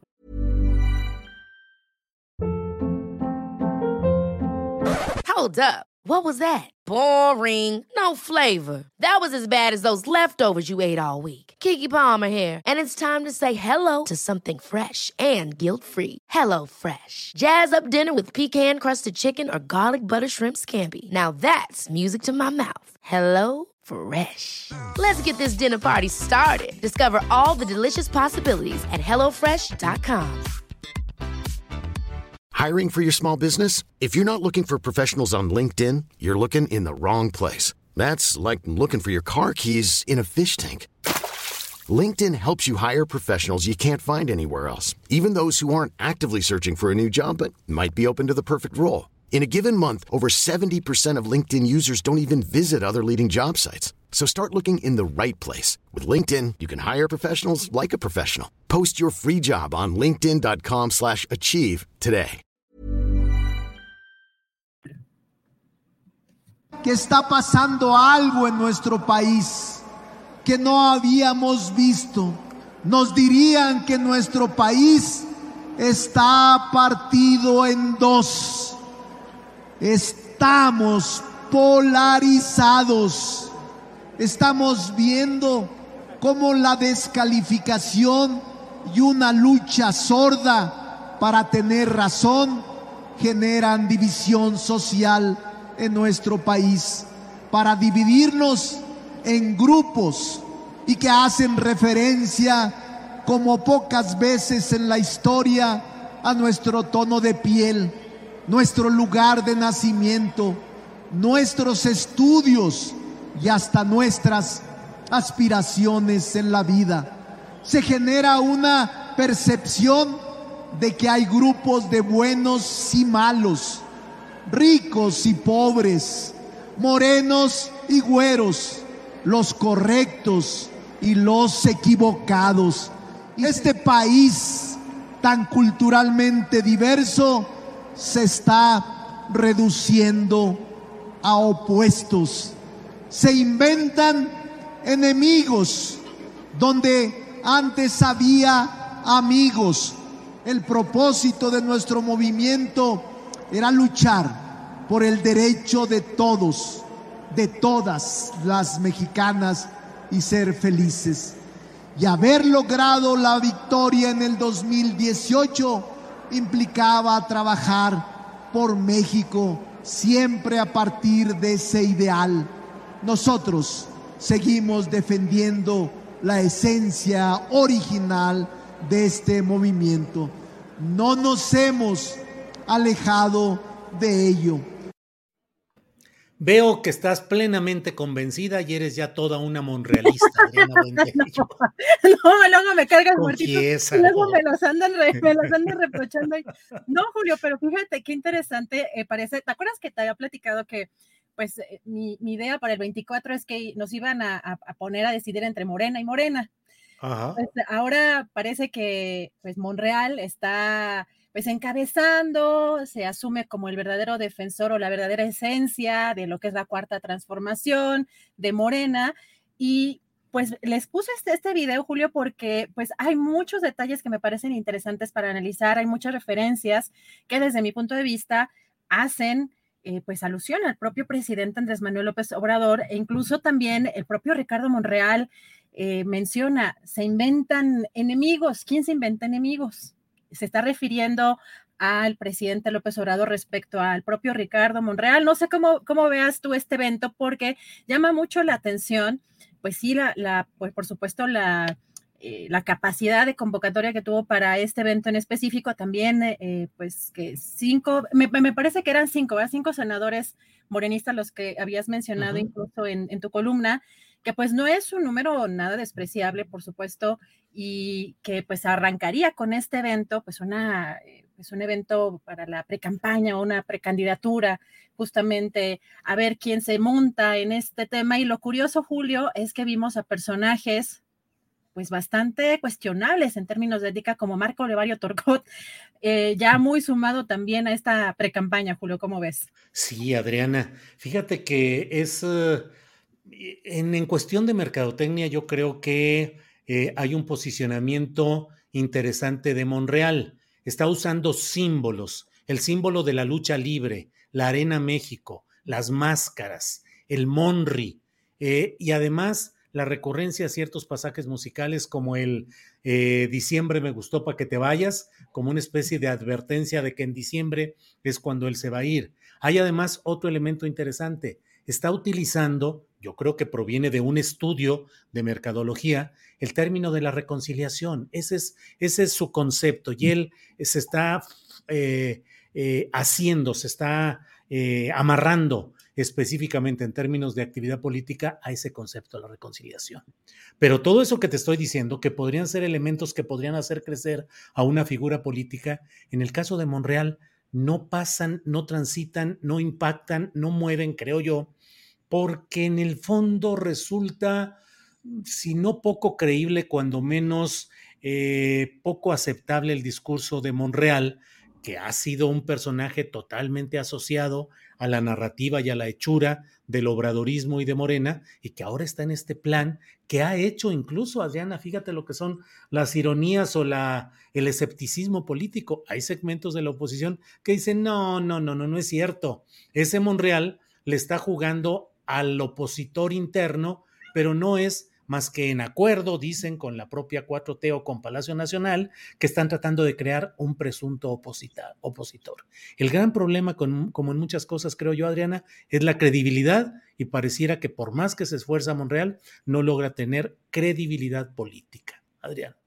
Julio, es sin duda una de las partes más importantes que no sé si para el 24 haya pues figuras realmente pues que puedan tener una comparación con el propio presidente Andrés Manuel López Obrador para poder repuntar.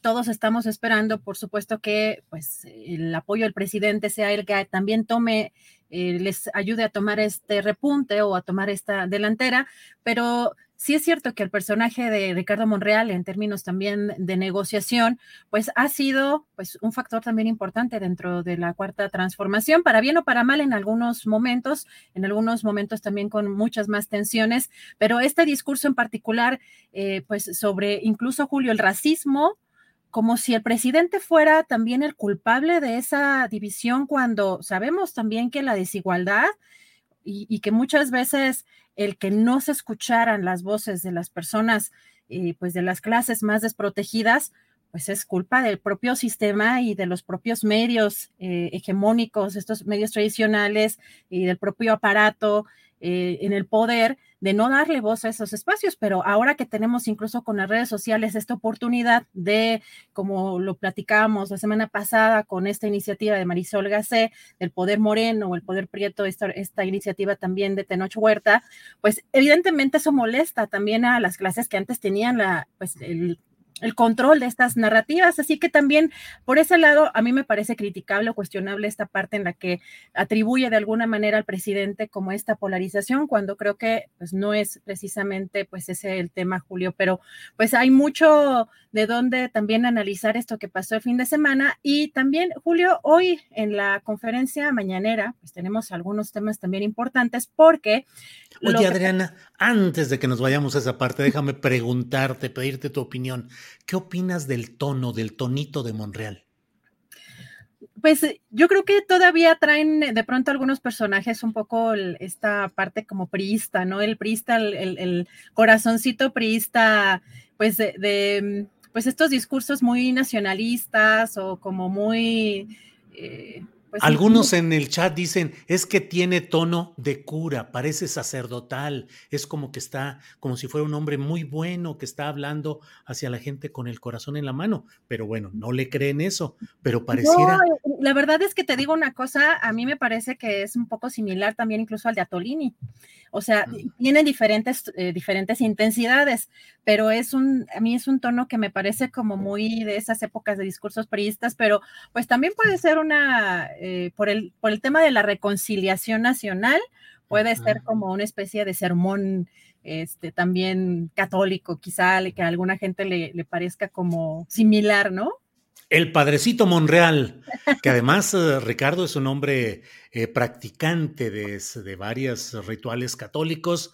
En Semana Santa, durante muchos años, caminó en esas peregrinaciones entre el monte para llegar durante varios días después en este caso a, ante el Santo Niño de Atocha, que es su, su su preferencia dentro del santoral católico. En fin, bueno, adelante con las noticias porque ya vi que estaba asomándose el opinante Alvin, que lo vi hace ratito que venía caminando así, levantaba la, la zarpa izquierda diciendo, yo quiero opinar, yo quiero opinar. Entonces, adelante. Ya, ya no, ya entonces espero que no ande de chillón, este, es que ya se despertó, pero fíjate, Julio, platicabas con Arturo Cano precisamente de esta conferencia del CIPAC, eh, precisamente la, pues que se dio viernes y el sábado. Hoy el presidente también reaccionó, incluso dijo que no conocía, ni conocía a Eduardo y Vamos a ver qué fue lo que dijo.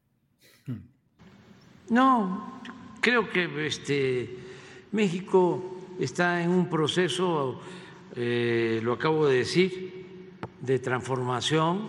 La gente está muy consciente. No avanzan esas actitudes retrógradas. No han avanzado, porque tampoco hay mucha diferencia. No nos debemos de ir, como se dice coloquialmente, con la finta.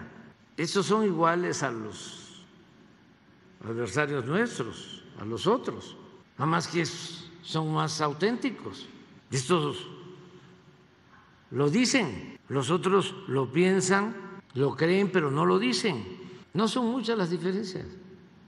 Pues no pasa nada. ¿eh? O sea, eh, los personajes yo ni los conozco, o sea, no, al menos este actor es hasta ahora que empezó a hablarse que tengo un mes o dos meses que sé de él, como yo ando en otras cosas también, no sea, pero no creo que la gente sepa quién es. O sea, son sectores, pues. Bueno, pues uh, Así están los comentarios con Eduardo Verástegui y todo lo que se desprendió de esa reunión interesante del fin de semana, Adriana. Julio, pero dice que ni, lo conocía. Lo interesante es que también hemos hecho mención cómo el presidente ha ocupado, le ha dado mucho espacio a gente como Lorete Mola. Eh, y aquí fue también curioso que dijo, Julio, pues ya le dedicamos mucho como a este tema, ¿no? Eh, sí se me hizo como un poco particular. Dice que no le ve el riesgo, que no ve ningún eh, peligro, pero pues que la gente esté informada, pero sí llamó la atención eh, más adelante que hizo este, este comentario, Julio. Y este fin de semana, tú recordarás que justamente Elon Musk, el ya dueño de Twitter o el nuevo este, CEO de Twitter, dijo, bueno, puso en redes sociales una encuesta para ver si le regresaban ya la cuenta de Twitter a Donald Trump y que el propio presidente Andrés Manuel López Obrador participó en favor. Él ha sido uno de los críticos justamente de cómo estas empresas de comunicación pues deciden de manera unilateral quién tiene posibilidad de tener cuenta o no, a quién le censuran la cuenta o no. Y vamos a ver qué fue lo que dijo, porque pues él votó este fin de semana sobre, esta, sobre este tema. Explico que voté a favor de que le permitieran utilizar su cuenta al presidente Trump, porque podemos estar en desacuerdo con sus posturas, pero tiene el derecho de manifestarse, de expresarse. Y esto también lo digo porque de manera extraña, no voy a decir incongruente, pero se los dejo de tarea, algunos periodistas de México me cuestionaron Está bien que cuestione un político, pero un periodista que tiene que defender la libertad de prensa, la libertad de expresión. ¿Por qué la censura? ¿Que no conocen la historia de las leyes de censura en México? ¿Que no las han padecido? Entonces, que el presidente Trump que el presidente de China, que el presidente de Rusia, que el presidente Biden, que el presidente Maduro, que el presidente Bolsonaro, que cualquier presidente y cualquier persona pueda manifestarse con libertad. Bueno, pues esa es la consideración de del presidente de México. Eh, en una votación muy peculiar que fue la que se dio en eh, Twitter, eh, convocada por el propio Elon Musk y en la cual participaron creo que 15 millones de personas, algo así, con 52% a favor de que regresara Donald Trump y 48% en contra. El presidente dice que él votó a favor. Yo, por ejemplo, yo voté en contra. A mí me parece que una voz como la de Donald Trump no debe tener cabida en un espacio público por todo lo que ha sucedido en lo que ha ejercido él, que no es una libertad de expresión, sino una serie de consideraciones dañinas a los procesos institucionales de su país y del mundo entero. Pero bueno, pues ahí está la discusión, Adriana. Y mira, y ahí estamos este, en, otro canal, porque yo sí estoy en favor de que se la regresen, porque de cualquier ah. manera, de cualquier manera, imagínate un personaje, ¿quién es para empezar una empresa para determinar quién o no tiene participación en una discusión pública? Las redes sociales finalmente están ocupando también una, eh, pues un papel muy trascendente en lo que es la discusión pues a nivel mundial incluso, y el hecho de que se le hayan quitado, incluso también eh, eh, que los propios medios en Estados Unidos hayan apoyado esta, eh, pues esta, este momento en el que le quitaron la cuenta, a mí me parece que incluso es peligroso porque puedes usar más a, que se sienta la gente desplazada, la gente que, además aglutina al presidente. Y me parece que hay otras maneras incluso de presentar la información como falsa en el caso de lo que hizo el presidente Donald Trump, también al, al llamar pues a ciertos actos eh, pues muy violentos. Pero pues es peligroso el hecho de que pues alguien, una empresa, pues estamos viendo que están por encima de los propios gobiernos y que decida quiénes tienen voz y quiénes no. A mí ese sí me parece que sí es un riesgo importante, más allá de lo que opinemos en, en la parte individual. Finalmente, Donald Trump, Julio, es un personaje en la política, es un personaje que tiene poder y que, pues si no va a poder participar en este tipo de, plataformas, pues va a encontrar otras formas y quizá no sean ni las más adecuadas ni sean más visibles. Así que, pues que estemos todos en estas plataformas también nos permite ver, pues, quiénes están agrupando en, pues, en diferentes, eh, pues, en diferentes sectores. Incluso las derechas hemos, así hemos dado también, dado seguimiento a estas redes de ultraderecha en algunos casos. Eh, Julio, también hoy, fíjate, hay críticas todavía a la marcha, eh, pues que salió el domingo. No, Adriana, nada de nada. Ya después ya recibí mis coscorrones aquí, ya me están diciendo, no, hombre, no te creas. Ya están aquí todos diciendo, claro, tienes razón, Adriana, este Julio censurador. Bueno, son, son opiniones distintas, ya lo saben que aquí estamos Adriana y yo con nuestra opinión libérrima, la opinión más libre de decir lo que pensamos. Después me van a decir trompista, vas a ver. pues es que así se dan las cosas. Yo eh, parto y digo 20 palabras y ya, no, no insisto más en el tema, pero me parece que Twitter está tratando de entrar a un terreno que es el de eliminar las cuentas de odio y evitar que haya toda la serie de acciones que durante tanto tiempo han vuelto tóxica eh, la comunicación y la conversación en Twitter. Me parece que el ejemplo máximo de discurso de odio lo ha tenido durante mucho tiempo el propio Donald Trump. Y hasta ahí, punto. Y aparte, Adriana, ya, antes de que... de mi parte. No se va a acabar, ¿no? Porque eh, no, no, no, pues no, no, se acaba con Donald Trump, pero si no, si no visibilizamos incluso estas, estas cuestiones, pero sí llamó, por ejemplo, la atención que el propio presidente hoy no quiso abundar sobre el tema del CIPAC y de Verástegui, no, a ese tema en particular no le quiso este, dar como más publicidad. A mí esa parte sí me llamó mucho la atención. Pero fíjate, Julio, que sobre el tema de la marcha en defensa del INE del domingo antepasado, Hoy volvió a criticar, pero fíjate también, hoy el eh, secretario de Gobernación, Adán Augusto López Hernández, pues dijo que fue una marcha de caricatura y cuando le preguntan si, pues por el número de personas o por lo que estaban defendiendo, mejor ahí la dejamos. Pero vamos a ver qué fue lo que dijo hoy, lo, cómo criticó hoy la marcha del presidente. El defender el fraude electoral, la corrupción, el abuso, la antidemocracia es de pena ajena, pero ya dije, somos libres y afortunadamente la mayoría en México está muy consciente.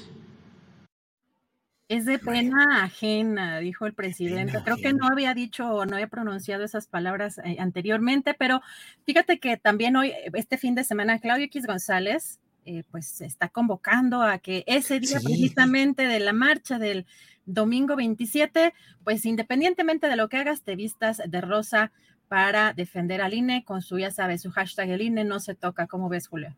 Sí, sí, sí. Pues mira, es una reacción natural. Supongo que dentro de pues el poderío económico que tienen los organizadores de estas marchas contra eh, las políticas del presidente López Obrador debe estar el hacer estudios de mercado y, las propuestas eh, tácticas. Y en este caso, pues claro que no le iban a dejar el domingo de la marcha, no se le iban a dejar libre al presidente López Obrador y sus seguidores. Y esto va a representar que en varias ciudades seguramente se verán fotografías y eh, difusión de gente con esta vestimenta. Está bien, cada vez más definidos los los polos de la actividad política y de la definición ideológica y política, y pues yo creo que es eh, bastante aceptable y natural y eh, correcto que se hagan este tipo de, de definiciones. Y hoy precisamente le preguntan sobre esta convocatoria de vestir de rosa y así contestó el presidente. Vamos a escuchar. Pero si no aclaramos las cosas, pues va a parecer que somos rebeldes sin causa, o como se piensa, estamos resentidos, ardidos, frustrados. No, que si se van a vestir de blanco, de rosa, de azul, pues cada quien es libre. Ya nosotros ya decidimos, salimos del Ángel de la Independencia el domingo a las nueve. No sé de dónde sacan de que vamos a hacer un acto con acarreados. Si tenemos de aprobación 70%, si no tuviésemos 70% de aprobación, pues eh, ya nos hubiesen derrotado. Bueno, pues ya veremos cómo, cómo la realidad confirma o rechaza esta idea del acarreo. Ya lo iremos viendo, eh, porque finalmente pues va a ser interesante eh, ver la cuantía de participantes, el ánimo, todo lo que haya este domingo que viene, Adrián. Entonces, pues no, Adriana, tú ni, ni, te dejas convencer por el monrealismo, que yo dije, segurito que ya ahorita Adriana ya debe haber dicho, ¡Ah! qué palabras tan impactantes del padrecito Monreal. Em, bueno, y luego, este, pues vienen las marchas, vamos, vamos, vamos a ver si asistimos, o al menos yo tengo la idea de ir como periodista, si nos ponemos de acuerdo y podemos hacer algo, pues a lo mejor nos asomamos ahí a la marcha. Adriana, que hay muchas cosas periodísticamente interesantes en estos días. Así es, Julio. Y, fíjate también, sobre todo que en este momento pues está en discusión eh, también en la parte legislativa el tema de la reforma electoral y que pues el presidente hoy mismo reconoció que pues lo más probable es que no pueda hacerse la constitucional y por lo cual estarían eh, planteando el plan B. Y sobre este nombramiento, además, eh, de manera independiente, de consejeras y consejeros para el Instituto Nacional Electoral, que ya viene próximamente, también hoy el presidente del PAN, Marco Cortés, advirtió que eh, pues la, la cuarta transformación pues va a recurrir a trampas, a las trampas de siempre, dice en este comunicado, y que van a tratar de controlar el INE mediante el nombramiento de consejeros a modo. Advierte, dice en este comunicado, como la CNDH ha pasado a ser un órgano más de Morena, podría esperarse que la morenista presidenta de la CNDH proponga a dos morenistas para el Comité Técnico Evaluador. Bueno, esto es lo que está eh, denunciando o está comunicando Marco Cortés a través de sus redes sociales y pues que sí, efectivamente el domingo vamos a ver pues un evento probablemente muy nutrido y esperemos darnos también, como dices Julio, la vuelta por ahí para, para platicar con la gente y para ver cómo se dan pues cómo se da esta, esta marcha, que también parte de lo que le preguntaba o le comentaban eh, eh, al propio secretario de Gobernaciones, si iban a vallar al presidente para que pudiera avanzar, y dijo que no se tenía contemplado por el momento eso. Eh, porque son pues varios kilómetros eh, pues del Ángel de la Independencia eh, al Zócalo. Así que veremos cómo se da esta, esta marcha y, pues lo más probable, Julio, que estaremos por ahí presentes. Así es, Adriana. Oye, Adriana, la que dicen Vox Populi, Vox Day, así dijo Elon Musk al decidir que regresaba Trump al Twitter. La voz del pueblo es la voz de Dios. Y aquí hay Frida Calvo dice, yo quiero ver a Alvin. No, se, fue al otro lado, porque yo creo que, ¿sabes que Cuando hablamos muy fuerte, cuando estaba por las cobijas, creo que no le llega tanto como las voces, pero no sé si le hace, se le hacen muy agudas o cuando yo hablo más fuerte. Entonces, como se salió la camita, creo que se fue al otro cuarto, como ya no griten estos escándalos. Pues mira, Carlos Álvarez Adriana, ya ves, respetable su postura respecto a la encuesta, Julio. Una defensa entre 300 que llegaron a favor de, Adriana. Está bien, está bien todo eso. Eh, Julio, me saludas a Ovidio. Bueno, eh, defínete, Julio, o eres de Morena o eres panista. Es que no hay de dos, ya ves cómo está el mundo, que es todo mundo, parece que, bueno, no todo mundo, porque también estaríamos viendo en blanco y negro, pero hay mucha gente que ve en blanco y negro. O sea, imagínate nomás elegir eso. O sea, que sí, sí, sí, o eres de Morena. O Literalmente de dos sopas. Josefina Valdés, que va a viajar desde Nueva York, apoyo total por acá. En fin, bueno, pues vamos, vamos a seguir adelante, Adriana, con el programa y estamos atentos a lo que siga un poco más adelante, Adriana. Claro que sí, con lo pendiente, regresamos en un ratito. Gracias, hasta pronto. Eh, bueno, es la, son las dos de la tarde con 32 minutos y es un momento adecuado para que entremos ya con nuestra mesa, déjeme ver, con nuestra mesa de periodismo. Ya está por aquí Jorge Meléndez, a quien saludo con el gusto de siempre. Jorge, ¿cómo estás? Te veo muy sonriente. Un abrazo, pues escuchándolos a ustedes como este, discrepan. Yo eh, creo que el señor Elon Musk no debe ser árbitro de quién habla o quién no habla. Es decir, como en todos los medios, yo creo que deben de prohibirse algunas concepciones y palabras que atacan a personas o a comunidades o a el racismo, el nazismo, el fascismo y demás, pero bueno, cada quien tiene su punto de vista. Yo creo que en los medios no hay que hacer ese tipo de cosas. Y el señor Trump sí lo hace muy seguido y hasta lo han castigado y lo han censurado y todo eso.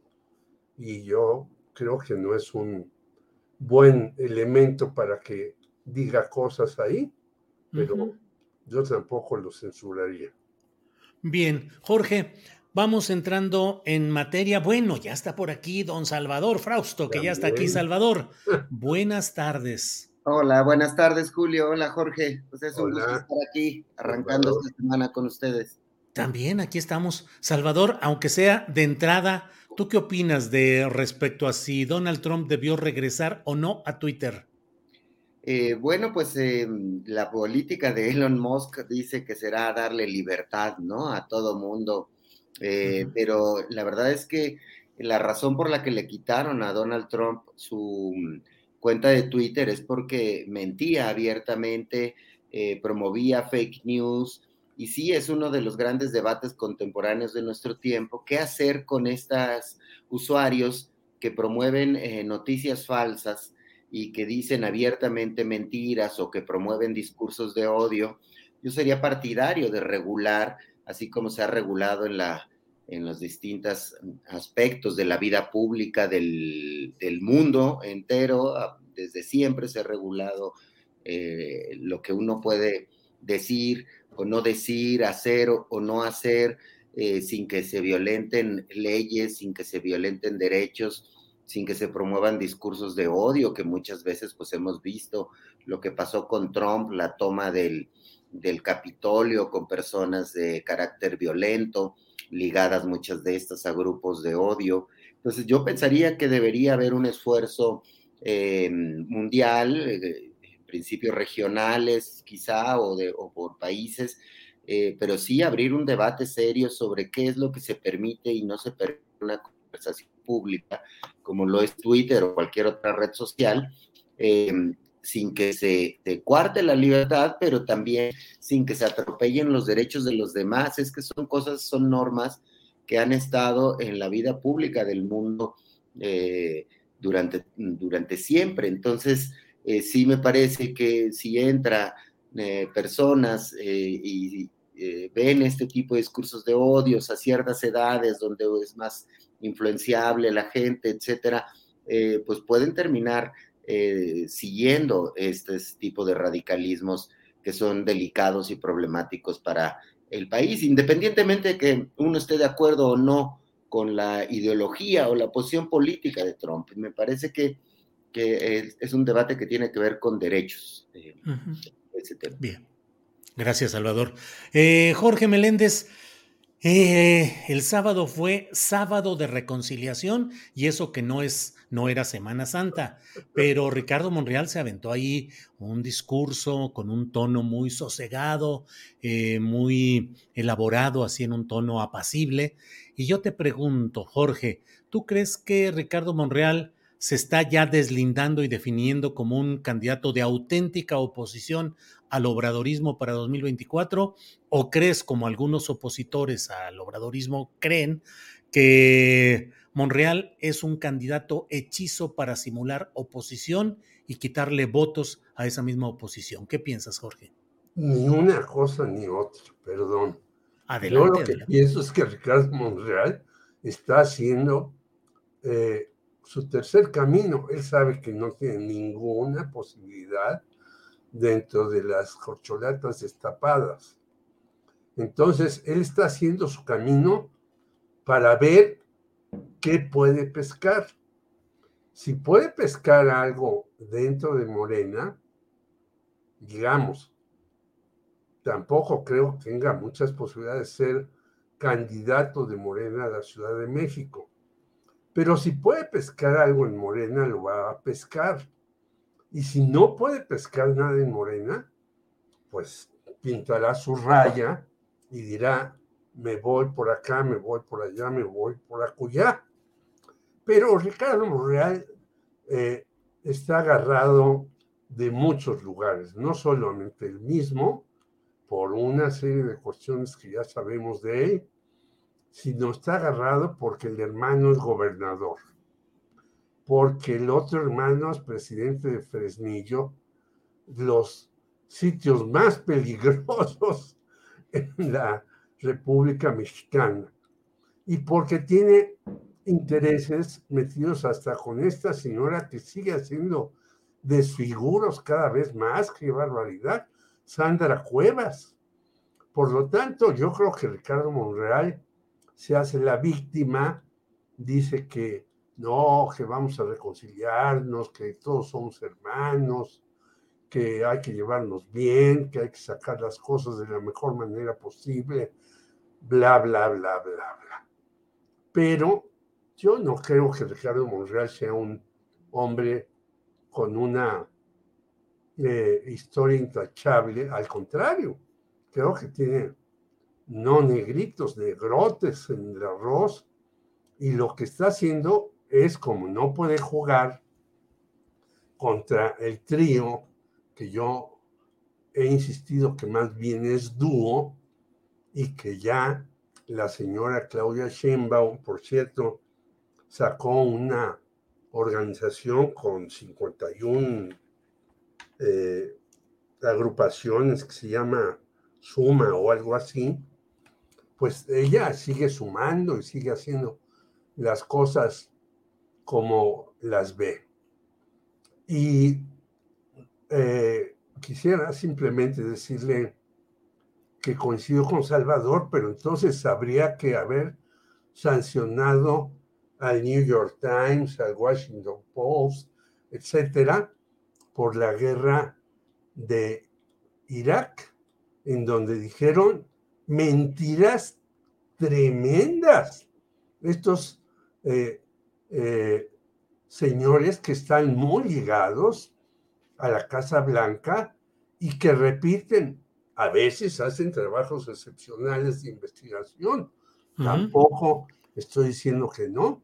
Pero los medios de los Estados Unidos están ligados a los intereses de los empresarios de los Estados Unidos y básicamente a un grupo de verdad que deberían de desaparecerlo, la Asociación Nacional del Rifle, que dice mentiras a cada rato y que estaba liderada por Oliver Stone. Entonces estamos en un mundo en donde algunos dicen unas mentiras verdaderamente tremendas. Bueno, en algunas escuelas de Estados Unidos no se permite que se hable de la evolución del modelo de Darwin, porque dicen que eso es mentira y que no van a hacer mentiras en las escuelas. ¿Cómo es posible que las escuelas estadounidenses digan que Darwin es mentiroso? Claro, claro, claro. Así podríamos seguir con muchas cosas. Claro, sí, Jorge, gracias. Eh, Salvador Frausto, ¿qué opinas del deslinde o no sé cómo lo consideres lo que hizo Ricardo Monreal este sábado en la Arena México? ¿Tendremos ya un candidato que realmente vaya a estar en contra de Morena o es un candidato fabricado que algunos opositores así lo consideran? Salvador, tu opinión, por favor. Eh, me parece que Ricardo Monreal, el senador Ricardo Monreal, va, va a, mm, a seguir estirando la liga lo más que pueda dentro de Morena, digamos, em, eh, coincidiendo en esta parte con Jorge, eh, va a estirar lo más que pueda. Em, eh, todo depende del momento en el que se vayan a elegir a los candidatos de, em, a la presidencia de la República por parte de Morena y sus aliados, en qué posición va a estar Ricardo Monreal. Por, por lo pronto, me parece que mostró músculo, mostró, pues llenó la arena México de manera importante, mostró que tiene seguidores, mostró que hay gente que, tiene capacidad de movilización de, personas y eh, eso le da cierta fuerza, le da también la fuerza que tiene dentro del Senado. Apenas la semana pasada veíamos que varios senadores firmaban una carta, carta de respaldo a, a Ricardo Monreal, en votaciones lo han favorecido, ha sacado votaciones importantes para el presidente de la República. Eh, entonces, me parece que va a estirar, que su jugada será acumular y acumular cada vez mayor em, fuerza interna para ver em, en qué posición está dentro de, del movimiento de la 4T eh, en el momento en el que em, se vaya a decidir al candidato presidencial o a la candidata presidencial, o si eh, las presiones para que salga de Morena, en qué momento se rompen, porque las presiones son muy fuertes. También vimos que eh, pues ya no irá, no irá el próximo domingo a la marcha del presidente López Obrador a propósito de su cuarto eh, informe o su cuarto año de, gobierno. No puede ir porque Ricardo Monreal recibe ya muchas críticas internas, puede recibir rechiflas, puede recibir eh, críticas, sobre todo en los grupos ligados a Claudia Sheinbaum, pero también al presidente López Obrador, eh, muchas veces son los mismos, pero em, entonces veo ahí complicado el asunto, así que su capital político lo va a mover o hacia Morena o hacia eh, la oposición que ya le han tendido la mano, el PRD, Mancera lo ha dicho, se sabe que tiene buena relación con el con el Movimiento Ciudadano, con el PRI, con el PAN, etcétera. Entonces, eh, Ricardo Morrell está moviendo sus fichas, está tratando de acrecentar su poder interno. Yo pienso que en una de esas le puede salir el tema de que lo postulen eh, eh, como jefe de gobierno de la Ciudad de México por parte de la, de la alianza Morena, PT, Verde, eh, dependiendo de la fuerza que tenga este movimiento dentro de la Ciudad de México, que es donde lo veo más débil eh, a este movimiento. Pienso que va a ganar la presidencia y que está en riesgo ganar nuevamente la ciudad, como lo ha hecho desde 1997, cuando ganó el ingeniero Cárdenas. Entonces, veo ahí a Monreal jugando esas variables y por último cerraría diciendo que eh, me parece una personalidad parecida a lo que le pasó en su tiempo a Manuel Camacho Solís o a Porfirio Muñoz Ledo, eh, políticos profesionales, hábiles, eh, negociadores, con capital político, pero que no les alcanzan los votos para ganar elecciones grandes. Es decir, Ricardo Monreal ha ganado una gubernatura, ha ganado espacios en el, en el Congreso o la, o la alcaldía Cuauhtémoc, pero este, no creo que le alcance para eh, en, términos de popularidad. Es mucho más parecido a estos políticos políticos profesionales tipo Porfirio Muñoz Ledo o tipo eh, Manuel Camacho Solís, Julio. Bien, Salvador. Eh, Jorge Meléndez, la marcha, viene la marcha de este domingo próximo, una marcha que se espera que será multitudinaria. Eh, no es contra la reforma electoral, lo ha dicho el presidente López Obrador, es decir, no es en defensa de la reforma electoral que él plantea, ni en reacción con la marcha de días pasados de sus opositores pero sí es a favor de la transformación y su movimiento 4T. Y por otra parte, los opositores dicen que ese día van a vestir de rosa en donde estén haciendo lo que usualmente tengan que hacer. ¿Qué opinas, Jorge? Bueno, yo aunque fuera opositor al Obrador y soy crítico de muchas cosas de él, no me vestiría de rosa, porque no me place vestirme de rosa, porque me va a decir Claudio X González, usted ha criticado al observador a vistas de rosa porque yo lo ordeno. Está verdaderamente fuera de este mundo el señor Claudio X González en lugar de hacer alguna otra iniciativa. Y se pueden hacer muchas iniciativas de oposición.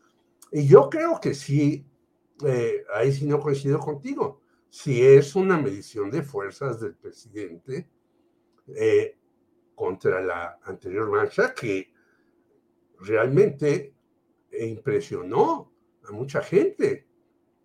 muchos pensaban que iba a ser una pequeña marcha, pero bueno, tantas, tantos epítetos del presidente en contra de las personas que están eh, no de acuerdo con algunas de sus medidas, polarizó. Y luego hay un sector de clase media y un sector de jóvenes que de veras están molestos con muchas cosas que hace la presidencia de la República y fueron a esa marcha. Como tú decías que estuvo ahí Arturo Cano, yo también anduve por ahí y otras personas, amigas mías y cercanas, bueno, eran como islas y todo eso, pero todas esas islas de repente eh, sabemos que después de la era del hielo, muchas, eh, muchas eh, continentes se convirtieron en islas. Es decir, se juntaron porque tenían diferentes eh, molestias en contra del el presidente López Obrador. Yo creo que esta va a ser una demostración muy clara y muy sólida y creo que por eso también la señora Claudia Sheinbaum está aceleradísima, ya decía yo, que ya sacó un movimiento, porque yo coincido con Salvador, la Ciudad de México no está totalmente en manos de Morena. Hay división entre morenos mismos aquí y eh, los otros grupos tienen cierta fuerza. Y va a haber eh, dos momentos también, sobre todo uno importantísimo, hacia cómo vamos a ver el 24, que es el 2023 en el Estado de México. Ahí sí vamos a ver cómo, cómo van a ponerse las cosas.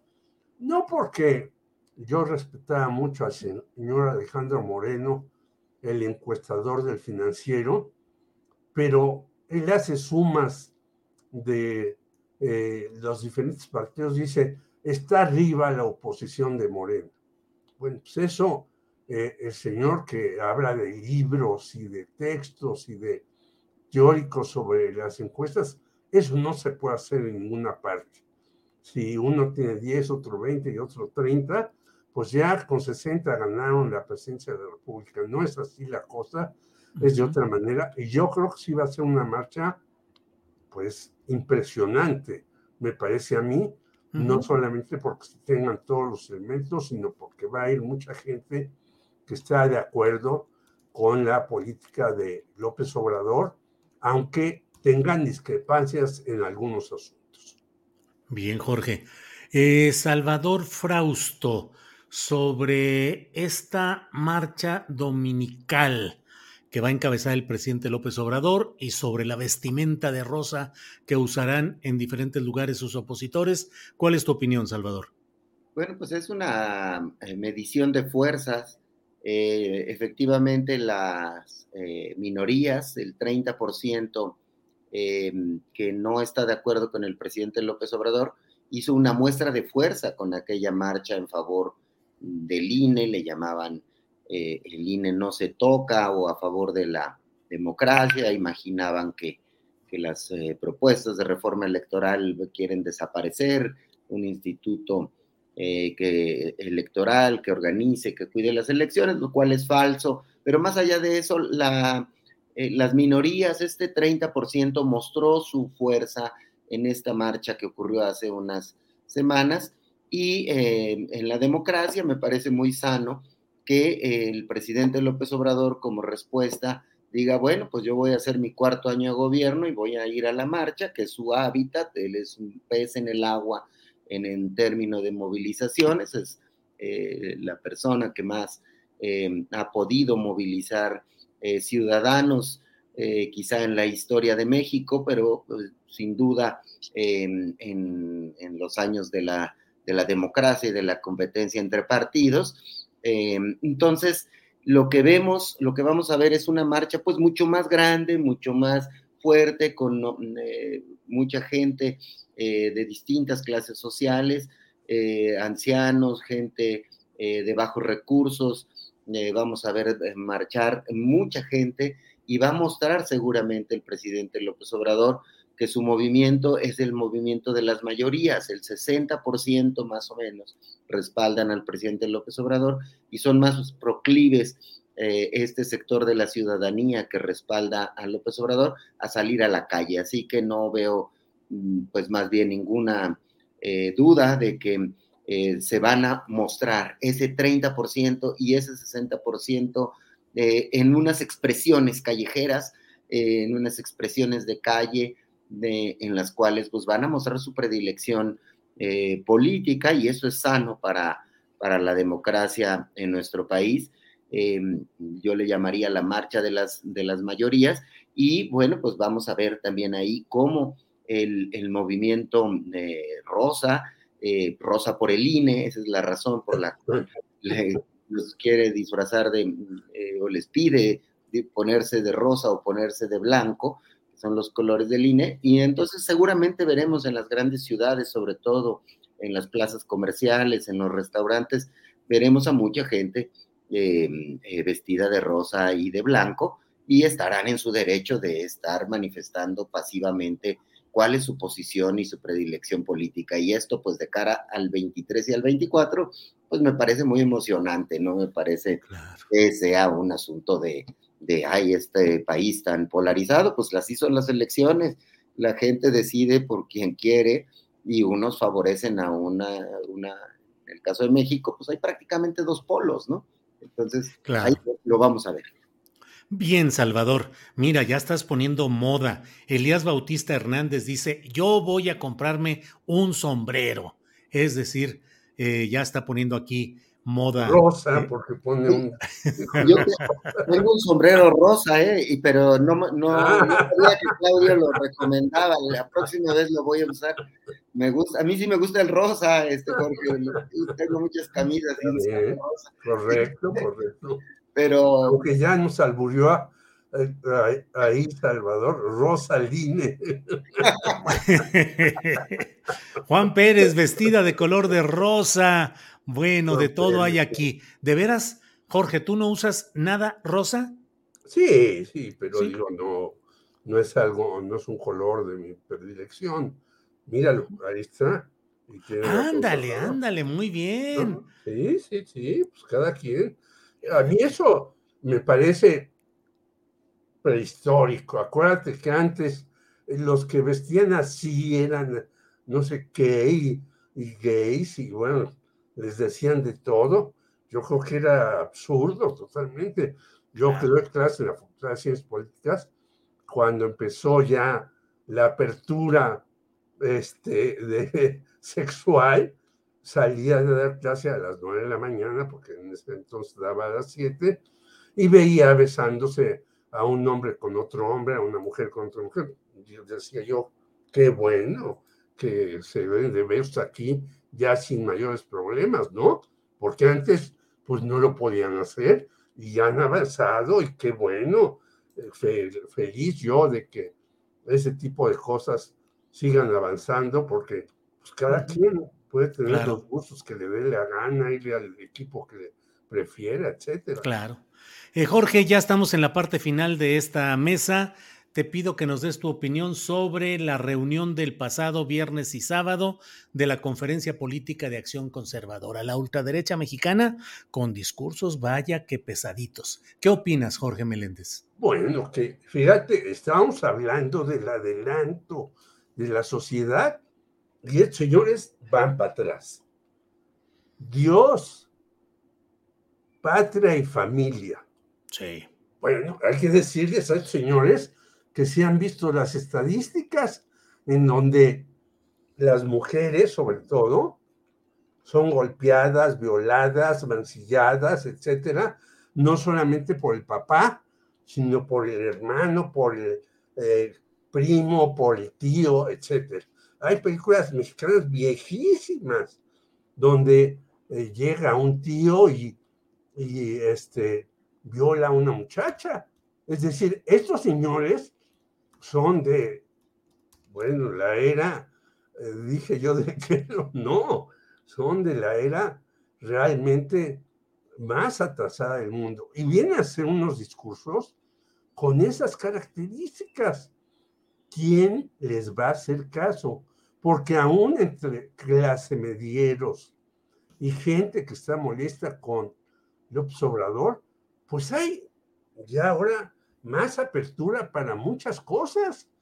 Ahora ya no le puedes decir a tu hija, este, tienes que llegar a las 10 de la noche porque si no, etcétera. Que haya una situación muy mala de vigilancia para que sucedan de feminicidios y muchas cosas, es cierto, pero ya a uno no les puede decir a los hijos ni a los nietos ese tipo de cosas. Y estos señores vienen y nos dicen, bueno, lo que ya está no fuera de moda, sino lo que ya no debería de decirse. Y el señor Verástegui, que yo tampoco conozco, no, no porque como el señor observador yo no lo veo, entonces, pues yo a veces veo televisión, yo no sé quién será, pero hace un discurso verdaderamente demencial. Bien, Jorge. Salvador Frausto, ¿qué opinas de... Hay muchos comentarios relacionados con este tema del rosa, entre otros temas con la canción aquella famosa de agujetas de color de rosa, que es de la prehistoria, ¿no? Digamos, porque nos cachan con los hooligans, que ahora seguramente no, no pasaba la prueba del análisis de género, porque recuerdo que decía algo así como, yo tengo una novia que es un poco tonta. Tonta, imagínate. Eso decía, ¿verdad? Pero es mi gusto y yo la quiero mucho. Algo así decía. Pero decía, yo tengo una novia que es un poco tonta.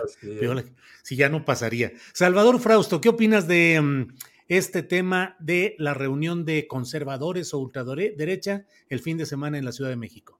Pues, pues eh, efectivamente, como dice Jorge, cuando están de salida los pensamientos y estas modas, incluso en las canciones con mensajes muy eh, machistas o muy homofóbicos, ¿no? Eh, eh, viene esta cumbre de ultraderechistas que me parece que es una expresión de unas minorías, pero que han surgido recientemente. Antes de esta cumbre tuvimos, vimos noticias de bares aquí en, el, en, las zonas céntricas del, de la Ciudad de México, donde se reunían personas de, de mentalidad eh, pronazi o conciertos eh, donde se reúnen personas que reivindican este tipo de pensamiento.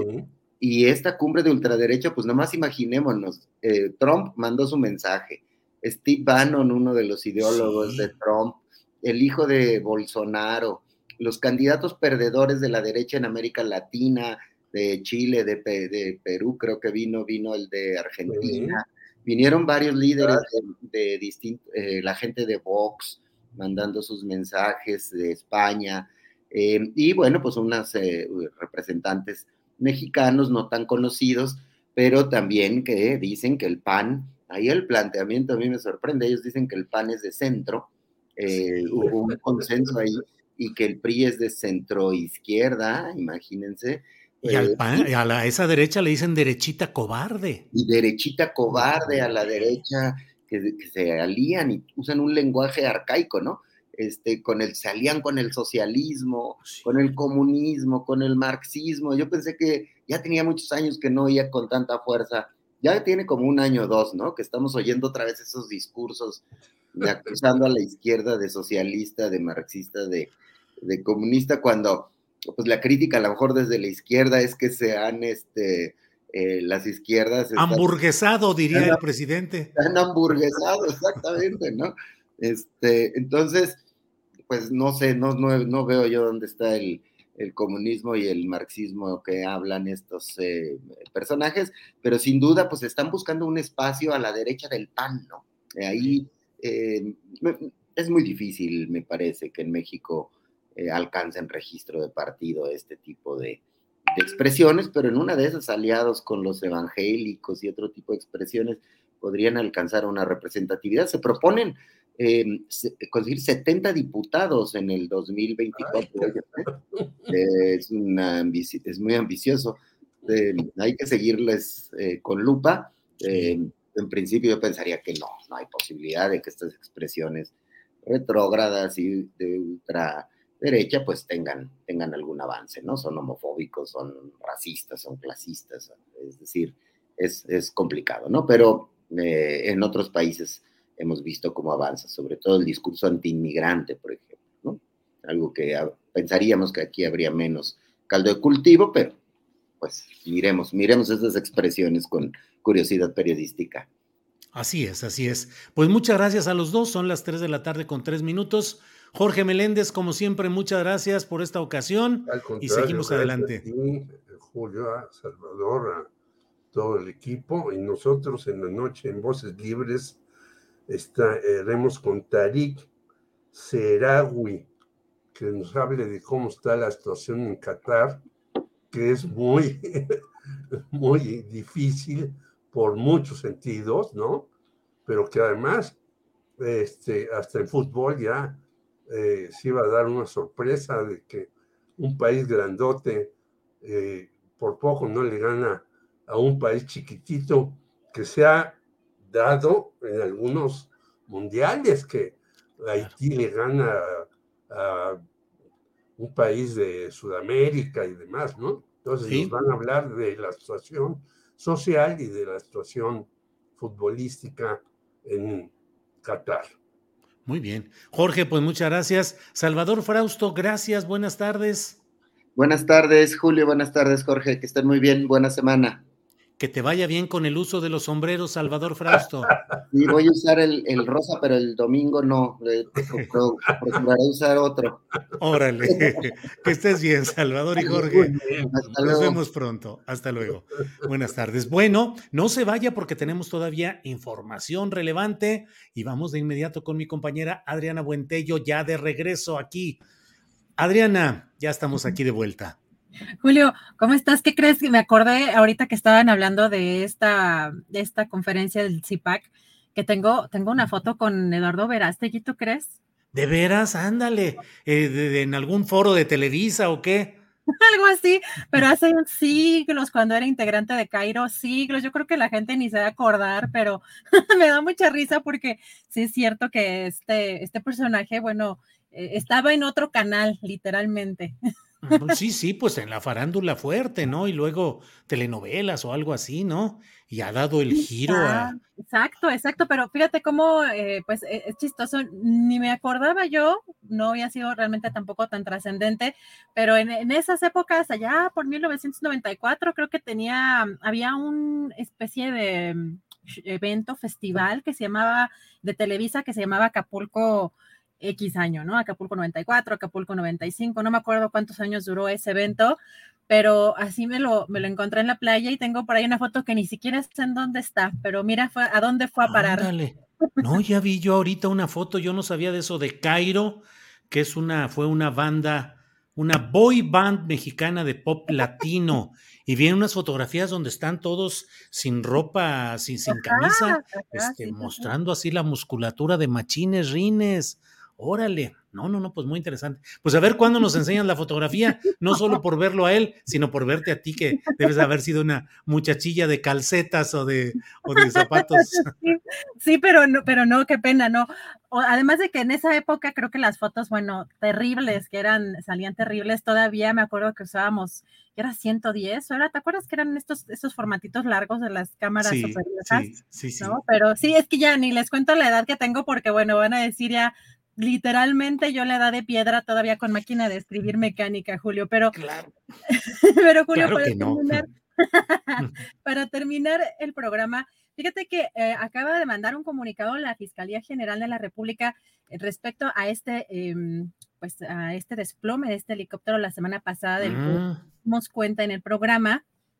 Y bueno, la fiscalía informa que pues ya se abrió una carpeta de investigación que está trabajando en estrecha colaboración con la Fiscalía de Justicia de Aguascalientes, que se han realizado los peritajes en materia de aeronáutica civil, criminalística de campo, incendio, seguridad genética balística, así como el procesamiento del lugar de los hechos, pues también con entrevistas, eh, con testigos, la obtención de videos del C5 y C4 eh, correspondientes a ese territorio. Y Julio, eh, aquí lo importante es que la Fiscalía General de la República menciona que en los primeros peritajes eh, no se han encontrado hasta el momento, eh, señala este comunicado, vestigios de algún impacto producido por arma de fuego en los restos de la aeronave.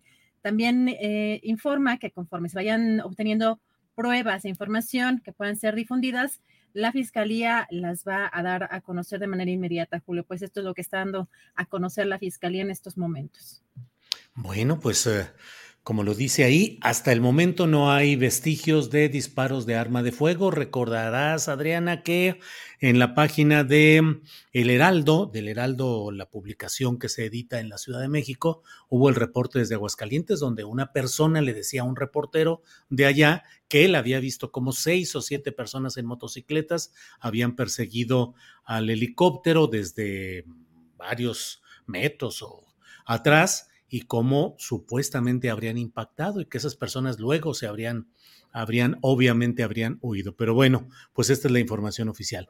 Adriana, pues parece que ya la andamos librando con este, en este día, que sea como sea, el, el- el más sabio de esta, de esta producción de hoy ha sido Alvin, que se fue tranquilito a dormir a otro lado y dijo, ya, ya, ya no estén haciendo ruido, hoy es día de descanso y a mí no me estén haciendo ruido. Así es que vamos a pasar también nosotros a modo, mira, otra colaboración de nuestro aportante Azaed estelar, Bonilla. Saed Bonilla, Saed Bonilla, que nos envía como siempre una gran aportación que mucho le agradecemos. A gracias, gracias por su aportación y gracias a... Pero no se inhiban luego los que ven la aportación de Asaed, no vayan a decir, no, bueno, pues ya para qué aporto, ya con esa aportación es más que suficiente. Éntrenle con toda confianza, no hay problema. Y si no Ah, pueden con el like, el like también importa, es. también ayuda mucho, así que o compartir, se puede hacer mucho si nos quieren apoyar en este proyecto. Muy bien, Adriana, pues creo que llega la hora de darle las gracias a la audiencia, de darle las gracias a Tripulación Astillero y vamos a descansar en este día, lunes 21 de noviembre. Yo regreso a las 9 de la noche con la videocharla astillada y como siempre, Adriana, a preparar nuestra emisión de mañana. Con mucho gusto, huele ya sopita, así que provecho, nos vemos mañana. Gracias.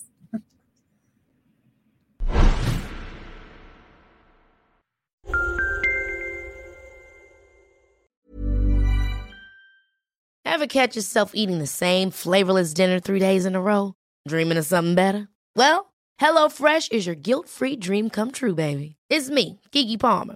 Let's wake up those taste buds with hot, juicy pecan crusted chicken or garlic butter shrimp scampi. Mm. Hello Fresh. Stop dreaming of all the delicious possibilities and dig in at HelloFresh.com. Let's get this dinner party started. Hola, buenos días, mi pana. Buenos días, bienvenido a Sherwin Williams. ¡Ey! ¿Qué onda, compadre?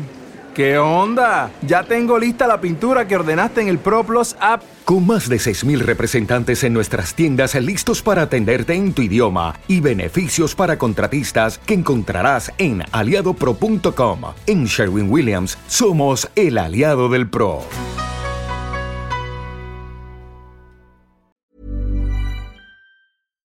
Para que te enteres del próximo noticiero, suscríbete y dale follow en Apple, Spotify, Amazon Music, Google o donde sea que escuches podcast. Te invitamos a visitar nuestra página julioastillero.com.